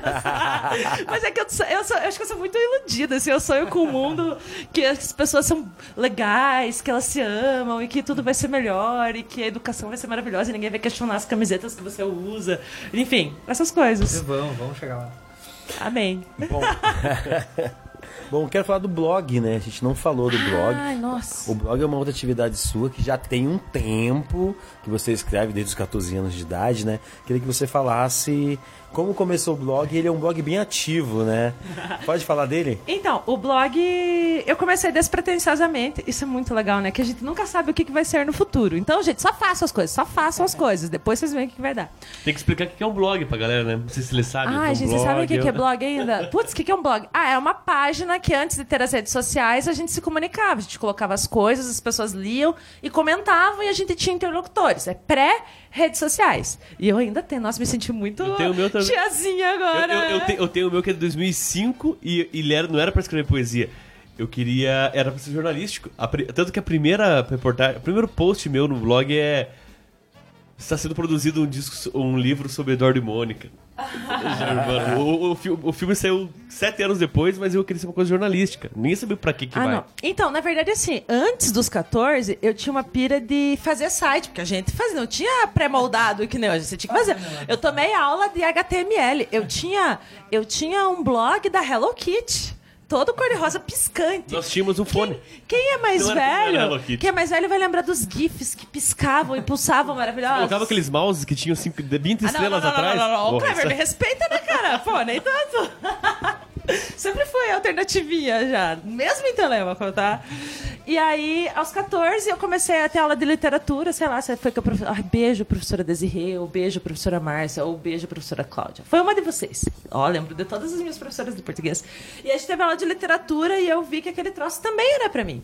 Isso é uma questão, assim, não sei de onde que vem esse ímpeto de achar que as coisas que são pros ricos também são pra mim. E de fato são, sabe? Tipo, a literatura, aqueles grandes nomes e tal... Eu pensava assim, pô, meu nome também pode estar do lado desses caras. E a época, eu acho que eu não tinha necessariamente dimensão disso, mas eu já escrevia. não- e eu lia, lia muito, sempre li muito, assim. E, e aí comecei a escrever, tipo, sabe quando você ganha um pé na bunda lá do ficante, vai lá e chora uma poesia, ou um desabafo, enfim, era muito. Tinha um caráter muito pessoal. E aí acho que tem até algumas fases, assim, porque querendo ou não, já são 15 anos de blog, caramba. Né? Eu tenho três fases. Aí teve um hiato, que foi mestrado e começo de doutorado, que eu fiquei sem escrever. E agora eu já volto com um caráter mais social, assim, né? Pô, eu falei que se, se for para ser historiador e não problematizar, prefiro nem fazer nada, né?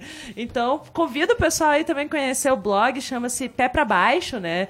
A, a ideia do Pé Pra Baixo, vocês não perguntaram, mas eu vou contar, né? Tipo, uma tentativa de manter os pés no chão, né? Escrever para manter a lucidez, tentar expurgar os demônios aí, né? Então convido vocês a, a- a acessarem o blog também. Lembrando, gente, que faz 15 anos que ele existe e ele está crescendo comigo. Então, os textos lá de 2004, eu leio assim: ah, essa criança tinha só 14 anos quando escreveu isso, né? Respeitem os meus estágios literários, tá? Tá certo. Me conta uma coisa, como é que tá a situação da você está se candidatando para uma cadeira bastante importante. Você era uma imortal. É. Nossa, seja, isso é um peso, né? Seja Ana Highlander, diga. Então, é aquilo que eu falei, de que eu sempre achei que todos os espaços eram para todas as Sim. pessoas, né? É uma pena que as condições so- socioeconômicas do nosso país privam muito as pessoas do acesso a espaços, né? Seria bom se as pessoas não fizessem por vagabundagem, mas na real, porque já foi lhes privado o direito de tentar, né? Muitas vezes. Enfim. Nós temos aqui em Ponta Grossa, é, não é aqui em Ponta Grossa, na verdade, é a Academia de Letras dos Campos Gerais, que engloba todos os municípios dos Campos Gerais. E é uma instituição que já tem, que comemorou esse ano 20 anos, que tem várias pessoas, inclusive o Telemaco Borba é patrono de uma cadeira é, ocupada por Marcos Baena, que é Telemaco Borbense. Então nós já temos um Telemaco Borbense lá. São e recentemente abriu, entrou um rapaz, ou Jaguaraíva ou Pereira do Sul. Jaguaraíva, Rafael Jaguara- Pomi, meu amigo. Isso. Você tá assistindo, dá um like. Então, ele- ouvindo, ouvindo, não é YouTube. Ele, e, e caso você entre, serão os dois únicos que não são de Ponta Grossa, que tem aqui de Carambi Tem de Cássio, não sei. Palmeira, tem de Curitiba, por alguma razão que eu não sei. Eu não Talvez sei. eles foram morar depois, porque pensa que a cadeira é vitalícia, né? Então, sei lá, imagina se eu vou morar no Nordeste, acontece, né? É, mas é assim, na verdade. Nossa, você, Ana, você acabou de lançar um livro, né? Até falava para os meninos que às vezes eu me sinto um, po- um pouco fraude, assim, né? Fraudulenta.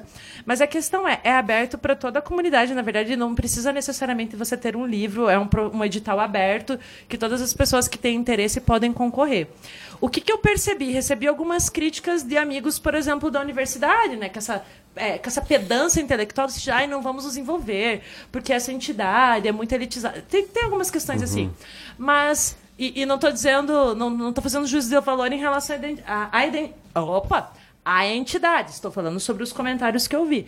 Mas a questão é, aonde que você consegue mudar mais efetivamente a realidade? Em espaços de poder, não é?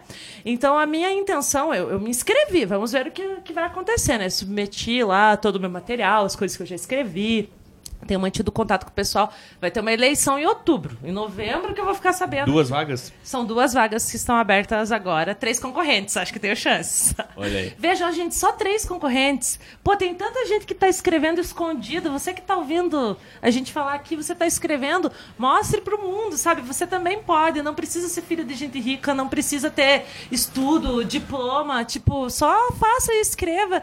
E, e a minha entrada na academia é justamente tentando pensar nesse sentido.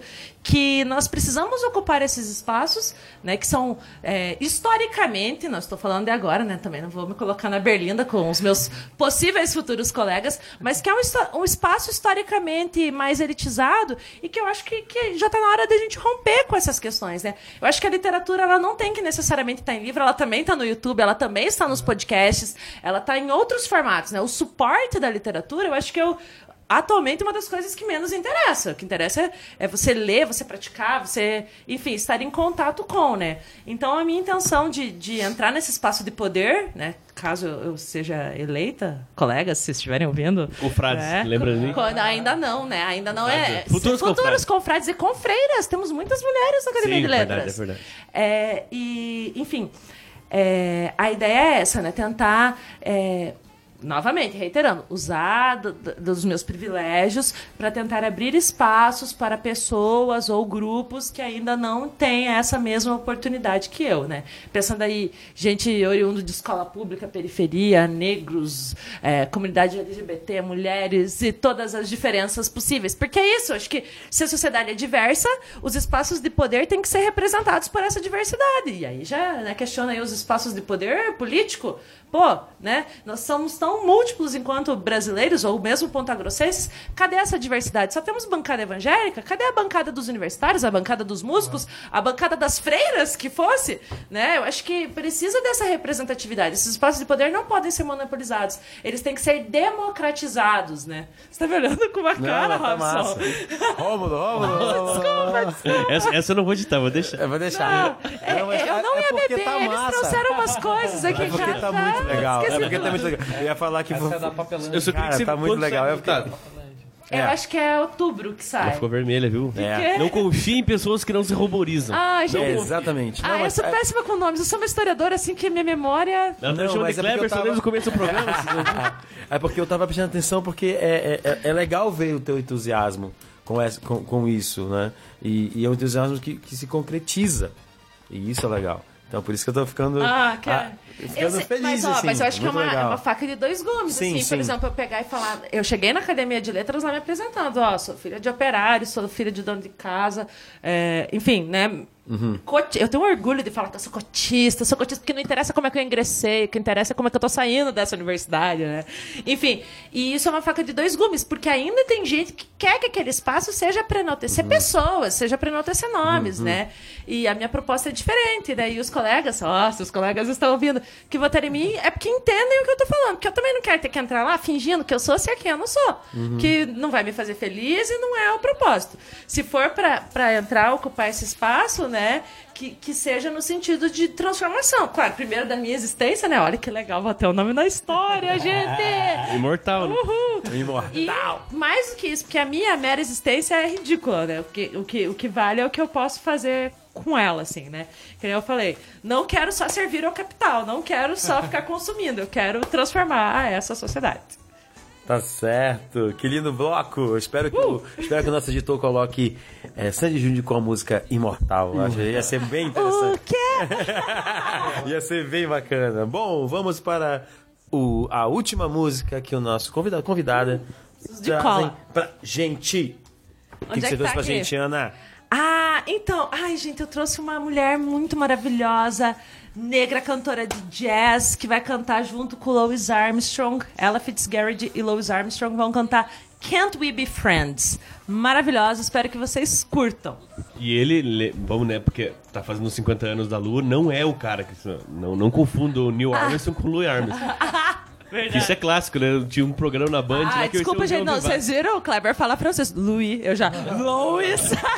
Eu nem sei se ele é francês, eu não Eu acho que aí- França. França tá Ai. muito em alta. Cuidado. É, Não, não, é sei, porque eu- cara. eu já vi várias vezes. Nossa, ó, vou tocar uma música do cara que aqui chega- pra gente, hein? Você já sabia quem ele era e a gente não pesquisou. Mas eu não, sabia, eu não Ah. sabia. Eu, eu sei que a galera confunde que quem foi pra Lua e quem cantava Wonderful World, né?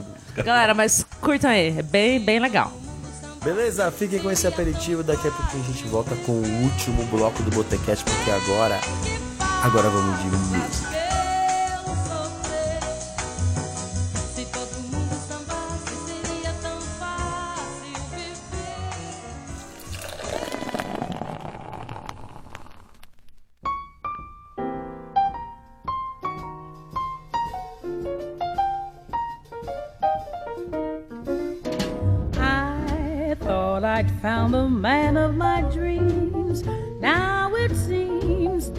Is how the story ends.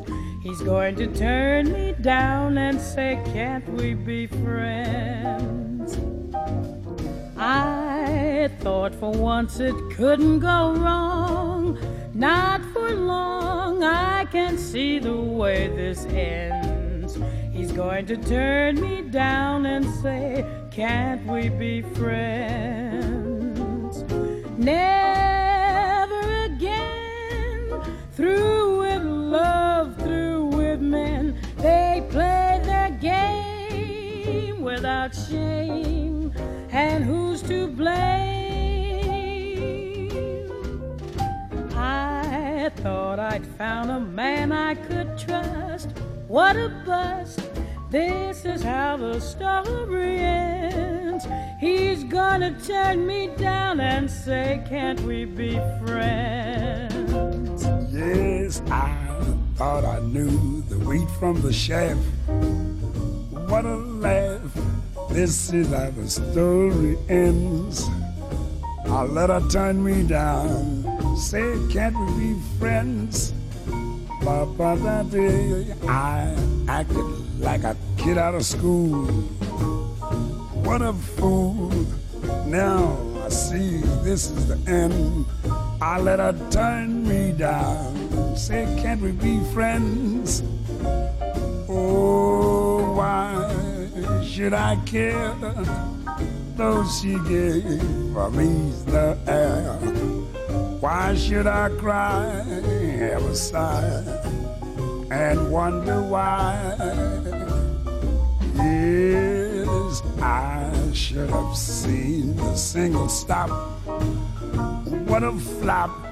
This is how the story ends. She's gonna turn me down. Say, can we be friends?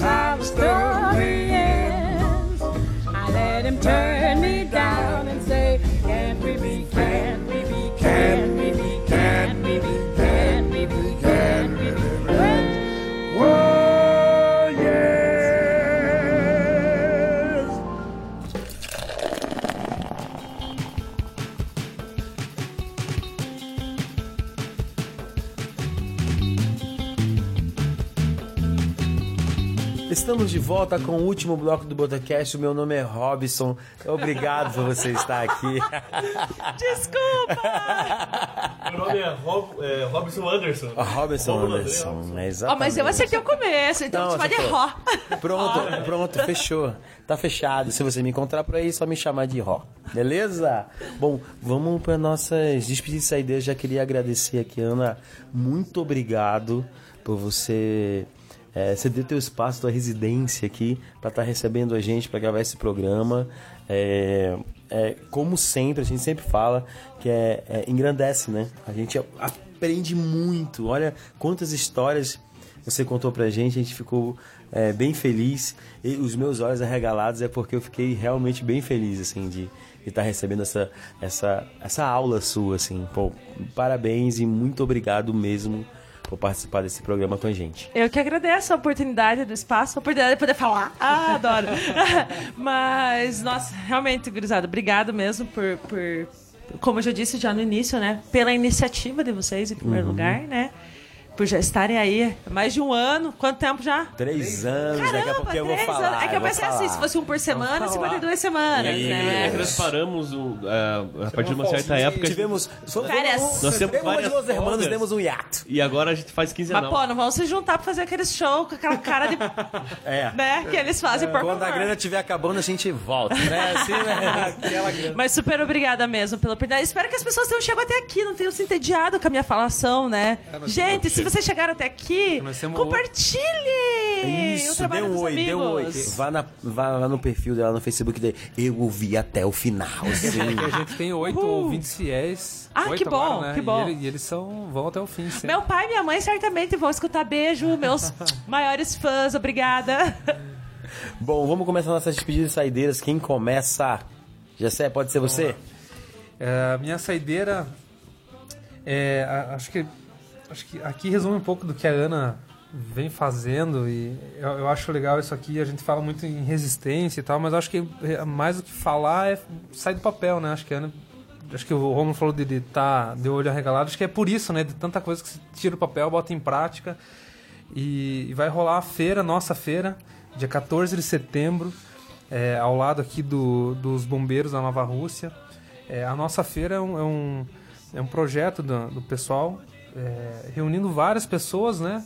Enfim, para comercializar é, plantas ornamentais, sabonetes ar- aromatizantes, maquiagem, enfim, o que cada um produz, né? é, ne- nessa feira, com o intuito também, acho que de, de juntar o pessoal, os amigos, quem tem interesse em conhecer coisas novas e, e colaborar um com o outro nesse processo aí de, enfim, de comercializar e de a gente poder trocar é, ideias e trocar material, porque acho que isso é o que vale da feira também, né? isso. Então vai ter música, vai ter chopp, vai ter bebida, vai ter diversão, vai ter espaço para criança. É, vai ser um espaço Botfec bem legal no sabadão agora, né? O Romulo Isso. vai participar também. É, vou participar lá, vou tocar lá com, com os Moletas e o intruso que sou eu, né? Que é o meu amigo Eduardo Moleta, o pai dele, o Sérgio Moleta. É uma iniciativa ali da Michele Bolzani, que é a nossa amiga, né? E re- resolveu reunir. Tipo assim, já que não tem uma feira pra gente, a gente faz a nossa a própria nossa feira. Então é assim que funciona, né? Quando uma galera se reúne por um intuito, né? A gente, a gente pode fazer, gente. A gente consegue fazer. Se organizar, a gente consegue fazer nossas próprias feiras. Acho que é isso. Isso né? aí, isso, isso pra mim é resistência, né? A gente tirar do papel e, e, enfim, botar na prática. Então essa é a minha dica. Agora final de semana, dia 14 de setembro. Solzão, ter um rolando. solzão. Isso aí, tem que aproveitar. É, Kleber, Rômulo, obrigado por mais uma noite. É, Ana, obrigado novamente. Acho que o Rômulo resumiu aqui um pouco do que do que foi essa noite aqui. Foi bem importante para nós também. É, conhecer um pouquinho mais né, da nossa, nossa região aqui com teu livro. É, obrigado mesmo pelo, e pelo, pelo espaço aqui também, né? A gente nesse botecast itinerante hoje. É, gostou do pão de queijo, né? Foi sensacional. e é isso aí, até a próxima.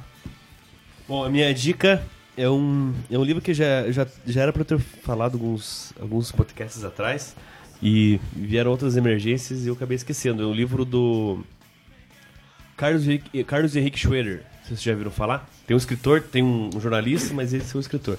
Ele é catarinense e o livro se chama História da Chuva. Que se passa em 2000, é, 2008, nas enchentes que teve no Vale do Itajaí, né? Ali, aquele vale que tem vários rios, enfim. É, e ele, ele pega isso como, como base, porque é um, é um livro meio de autoficção, né? Ele, ele teve na Semana Literária do Sesc ano passado, e até ele discutiu com outro autor que estava aqui, estava Linhares, de Curitiba, sobre o que, que é autoficção, né? Que está em moda, está na moda esse termo, ele fala, todo mundo sempre escreveu isso, parece um título que crítico tem que dar, né? Tal. Mas então, ele pega é, parte dos princípios das enchentes em 2008 na, na, ali naquela região de Santa Catarina, e trabalha dois autores sobre dois personagens fictícios que tinha uma companhia de teatro de boneco. Então, se você lê, você fica sabendo sobre toda a cultura, é, o passado triste e, e, que acontece porque essas, essas enchentes não são não foi só 2008, né? Elas são recorrentes, né? E ao mesmo tempo fica sabendo sobre a indústria de, de teatro, de confecção e de apresentação de, de, de bonecos no Brasil, assim, as várias tipos que tem, assim, um livro muito foda. E ele é muito bom, o Carlos Dick Schroeder. Ele foi o cara, ele, ele, organiza uma feira em Jaraguá do Sul, eu acho, de literatura.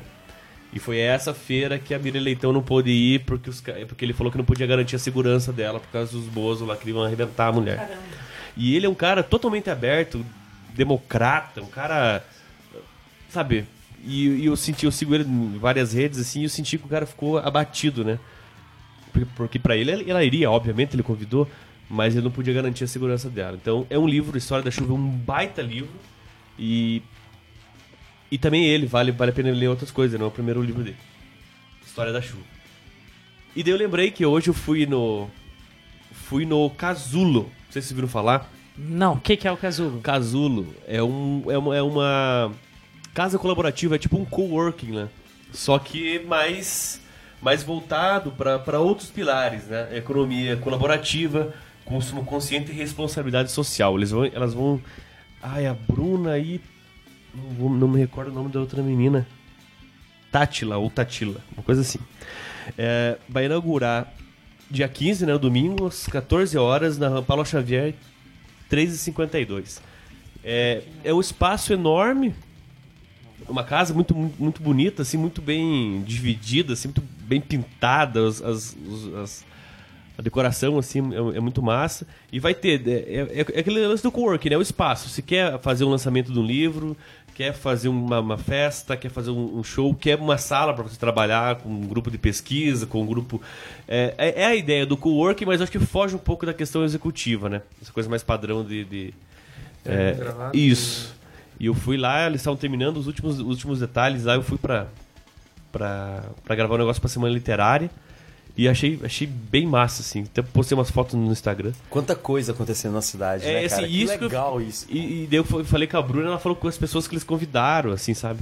De várias áreas. Então, o, o Marco Aurélio, o Marco Aurélio tinha passado lá deixado dois livros dele lá. O Felipe tinha deixado lá o Saudade, né, o livro dele da Melissa. Já tava lá pra, pra, pra, pra expor. Pra vender, e tem uma parcela fica pra elas, né? Porque é preciso é preciso pagar o aluguel, né? As e o Kleber? Precisam... O Kleber também deixou lá. Tem, tem, tem Será que lá. as meninas têm interesse em livros sobre Telemaco? Opa, Será? Opa, certeza. É só lá chegar lá. Tem a inauguração agora, domingo, às duas horas. Casulo. É, Ana, muito obrigado por nos receber aqui desse jeito tão maravilhoso aqui de... Apontou para os pães de queijo. De mimo. para mine... cego lerda, para cego verde. Tão, tão mineiro ai. E. Mas não foi eu que fiz, não, gente. Mas assa o pão de queijo que é uma beleza. Impressionante o jeito que ela coloca no forno, é todo diferente, carinho, assim, uma coisa. e.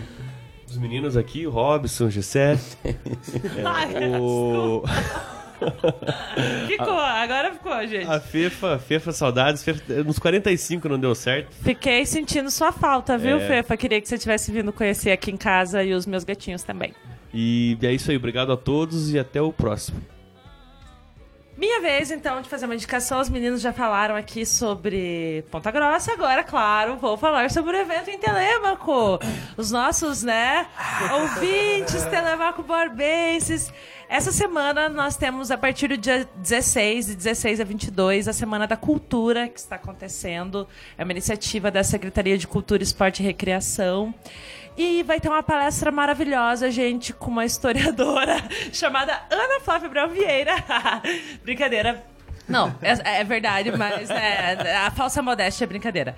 É, eu terei a oportunidade de fazer o lançamento oficial do livro na abertura do evento, junto com o momento em que a gente vai ter uma espécie de bate-papo, para não ser aquela coisa formal de palestra, só um fala e o outro escuta, mas justamente também para ouvir esses outros sujeitos da história que tem muito também a contar para os historiadores, para os outros estudantes, né? Então, quem estiver passando por Telêmaco, o pessoal que está ouvindo aí que é de Telêmaco, dia 16 às 19h30 horas, na Praça da Casa da Cultura, nós teremos o lançamento do livro. Também uma exposição muito legal de fotografias do professor Leonardo, meu amigo, que eu convidei para participar. E também, né, teremos lá um momento de autógrafos, enfim, né, toda essa solenidade aí que faz parte do livro. Quero ressaltar, né, e até contar para os colegas que vai ser numa praça o lançamento, porque há a ideia da, da atual gestão de ocupar os espaços públicos. Então, os eventos têm sido em praças lá. E até foi uma surpresa pra mim, porque você espera aquela coisa mais fechada, mais burocrática, assim. E não, né? Na praça, inclusive, gera um contato mais direto com as pessoas. E eu fiquei muito feliz, porque efetivamente as pessoas têm ocupado o espaço público. E acho que é isso mesmo. Tanto a nossa feira, quanto o pessoal do Casulo, a gente precisa ocupar esses espaços. Voltando lá no comecinho da nossa conversa, né? Alguns espaços estão vazios e nem sempre estão sendo ocupados das melhores maneiras. Então, quando há iniciativas como essas que os meninos colocaram, como a Semana da Cultura, a gente precisa prestigiar. Não é só de crítica que o mundo é feito, mas é de apoio também, né? E aproveitando essa questão, convidá-los para apoiar os amigos de vocês, né? É, que tem canais, que tem podcast, que tem uma iniciativa, que tem um negócio, que tem um casulo, que tem uma feira, enfim, né? A gente fica comprando muitas vezes coisas da China com, com, com um trabalho escravo, muitas vezes, com valores que, que não correspondem ao trabalho real de uma pessoa, no lugar de incentivar aqueles que estão próximos de nós, né? De tentar aí contribuir para que essas pessoas que estão pertinho tenham uma vida melhor tá? Então fica aí essa dica. Vão lá, né, prestigiar a conterrânea no evento em Telêmaco e também, sempre que possível, não custa nada, gente, dá o like, compartilhar, fala bem dos amigos, porque isso é muito importante, tá? Valeu, agradeço os meninos por terem me convidado, é, fiquei feliz, assim, ai, como eu tô importante, né? É a segunda, né? A primeira foi bem na época do lançamento aqui e acabou não dando certo. É, na verdade, eu, eu- pra mim é a primeira. Eu tô- não disse nem que sim, nem que não, hoje deu certo, né? Sabe a última frase? Eu falei assim, vou ver com eles e... né? É, ele viu, demorou três meses e respondeu. Uai, né? Deu certo. Eu sou faciciosa. Enfim, super legal. Obrigada por vocês terem vindo. Espero que as pessoas tenham gostado também. E é isso aí. Continuem na luta, meninos. E obrigada. Tipo, obrigada mesmo agora, né? Obrigada pelo que vocês fazem. Tá bom? Valeu. Lembrando que ela mora aqui, o endereço, pão de queijo todo a partir das 6 horas. o que, que é isso? Não é bem assim, não, meu filho. Né? Tem que, tem, que pôr, tem que vir fazer entrevista, tem que, tem que pôr na internet, tem que promover, gente. Pão de queijo não é de graça, não, né? Tem a contrapartida aí, falar do canal, falar do blog, entendeu? Merchan. Ali- Aliás, o, e o canal, só, só re- repetindo o canal, o nome dele. Ciência Campos Gerais e o blog Pé para Baixo, o Wix site lá. É meio esquisito, mas E- põe Pé para Baixo, o Wix, Vamos- que aparece. Vamos colocar na descrição desse, Ah, desse maravilhoso. programa. Por cursinho pra se inscrever. Isso. Ah, então nós temos datas específicas, geralmente começo de semestre, então nós estamos com o semestre em andamento, só agora, né, primeiro semestre de 2020, meu Deus, 2020 já, as próximas matrículas, né? Então, nesse semestre, infelizmente, não será possível receber novos alunos, mas fiquem ligados, galera, tá?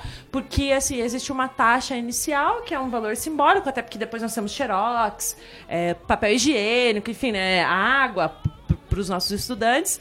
Mas é muito bom. Tem, ó, veja, né? Não. Ai, é duro, não quero fazer falsa modéstia. Mas, tipo, veja, eu sou professora doutoranda, tô terminando doutorado, tô dando aula lá. Tem outros professores que são mestrandos, tem, tem muita gente boa que tá fazendo trabalho voluntário. Não é porque é voluntário que é ruim. Às vezes as pessoas têm essa ideia, né? Ih, não arrumaram emprego em lugar nenhum, vão lá dar essas aulas medíocre. Pelo contrário, sabe? Tipo, tem muita gente boa, o índice de aprovação é bom. Então, assim. Você que tá em casa, que, que se sentiu mobilizado por tudo isso, faça alguma coisa, qualquer coisa. Só, só levante essa bunda da cadeira aí e faça, tá? E depois, quem sabe, você vai ser entrevistada pelos meninos! Isso! Esse é o bônus. Bom, eu tenho duas dicas para dar para vocês.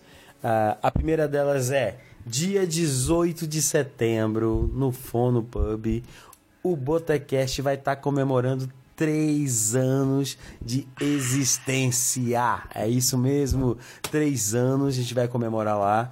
Vai ter várias atividades, vai ser o, o lançamento também do projeto Antes que o Mundo Acabe. Do nosso pessoal, dos nossos amigos do Arte Moia, que já foram entrevistados do Botecast também tá? Vamos é, divulgar esse projeto que pretende receber projetos culturais no espaço de, de quartas-feiras para artistas locais apresentarem a, o que for, o que eles produzem. Tudo. Música, teatro, dança, artesanato, moda, tudo, tudo. É, tudo que quiser. É só chegar pra gente, a gente conversa, acerta, faz um calendário, ajeita uma data. É só chegar. Vamos falar um pouco desse projeto. Vai ter também o lançamento do Kluber, do seu último álbum, que foi comentado no último programa. Vai ser o lançamento dele em Ponta Grossa, né? E vai ter a gravação do Botecast com plateia né? Nosso sonho. Nosso sonho vai ser, nosso sonho vai se realizar, vai ser com plateia, vamos entrevistar ele e depois da entrevista tem um show dele. Então vai ser um dia bem legal. Chegue lá, já convido a Ana aqui na Vou estar na Semana de Cultura. Pois é, vai estar lá. Se você estiver em Ponta Mas depois Grossa, vão vir, claro. É, exatamente. Chegue lá com a gente para participar desse programa, vai ser muito especial pra gente. A gente quer muito, muito, muito que vocês estejam lá para brindar com a gente. Os nossos convidados já falo aqui é, que ouvem o nosso programa. Isso, já participaram. Cheguem lá, vamos tirar aquela foto, vamos trocar a cadeira, vamos beber aquela bebida, vamos trocar tudo, porque tudo essa, tudo sai dentro da garrafa o programa e há três anos é um marco pra gente. A gente quer muito que vocês participem e tudo isso por cinco reais. É só chegar lá, vai ser bem bacana, bem divertido. Essa é uma dica beleza? A segunda dica é musical. Eu sempre, eu, eu sou homem da música aqui no no, no, no Botecast, sempre indico músicas, é, disco, álbuns, artistas. Bom, durante todo esse programa, todo o começo de bloco você escutou uma música do Augusto Guieiras, que é um, é um músico aqui da cidade, multi- multi-instrumentista, já participou de FUC e ele é um produtor musical também. E ele produziu Um Corpo é um Corpo da Moon. E ele tem dois álbuns, dois álbuns, não, dois EPs é, no, no Spotify. Um de 2018, que é o Pausa, um de 2019, que é o Gaia. Então, é, é bem bacana, cara. É um é, é de Ponta Grossa, o cara produz pra caramba, um excelente produtor, excelente músico. É, ele atualmente ele toca com o pessoal do, do Trovadores Celtas, né? E ele tem uma, uma pegada. é, Os dois discos têm uma pegada é, eletrônica, tem músicas eletrônicas ali envolvidas, é, letras bem bacanas. Ele já participou do FUC também. Então é um músico excepcional. Então, minha dica é ouça a- a- os dois EPs dele que estão no Spotify, a gente vai colocar na, na descrição desse vídeo e é, é bem bacana. É, eu tava na dúvida com o nome da música, né? Porque não tem acento quando a gente recebe as músicas. E aí eu pedi pra ele me. Não, pô, me fala pra mim como é que é a pronúncia que eu não quero falar errado. Então, é, ele mandou um áudio pra mim e vocês vão ouvir o áudio agora, tá? É, explicando o nome da música e o significado. Beleza? Augusto, fala pra gente aí como é que é o nome da música. É uma palavra de origem chinesa. A pronúncia é Dao. É, ela quer dizer caminho. Então, beleza, você vai ficar com essa música como moda da casa. Beleza? Então a gente se vê no próximo programa, dia 18. 18. Beleza? Cheguem lá, participem, a gente espera vocês. Ana, muito obrigado. Valeu, galera! E até o próximo Botecast. Tchau, tchau, tchau.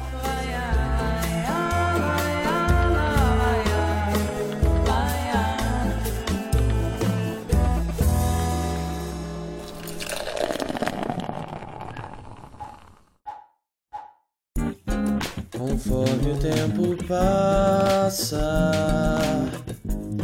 menos tenho a perder. Me cansei da ameaça de não ter o que fazer, então eu vou seguindo em frente quando eu tropeçar. Levantar, quem dita direção sou eu.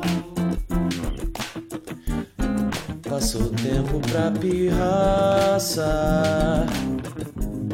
Já deu hora de crescer. Mundo é duro, vire a cara. Deixa a vida te bater pra que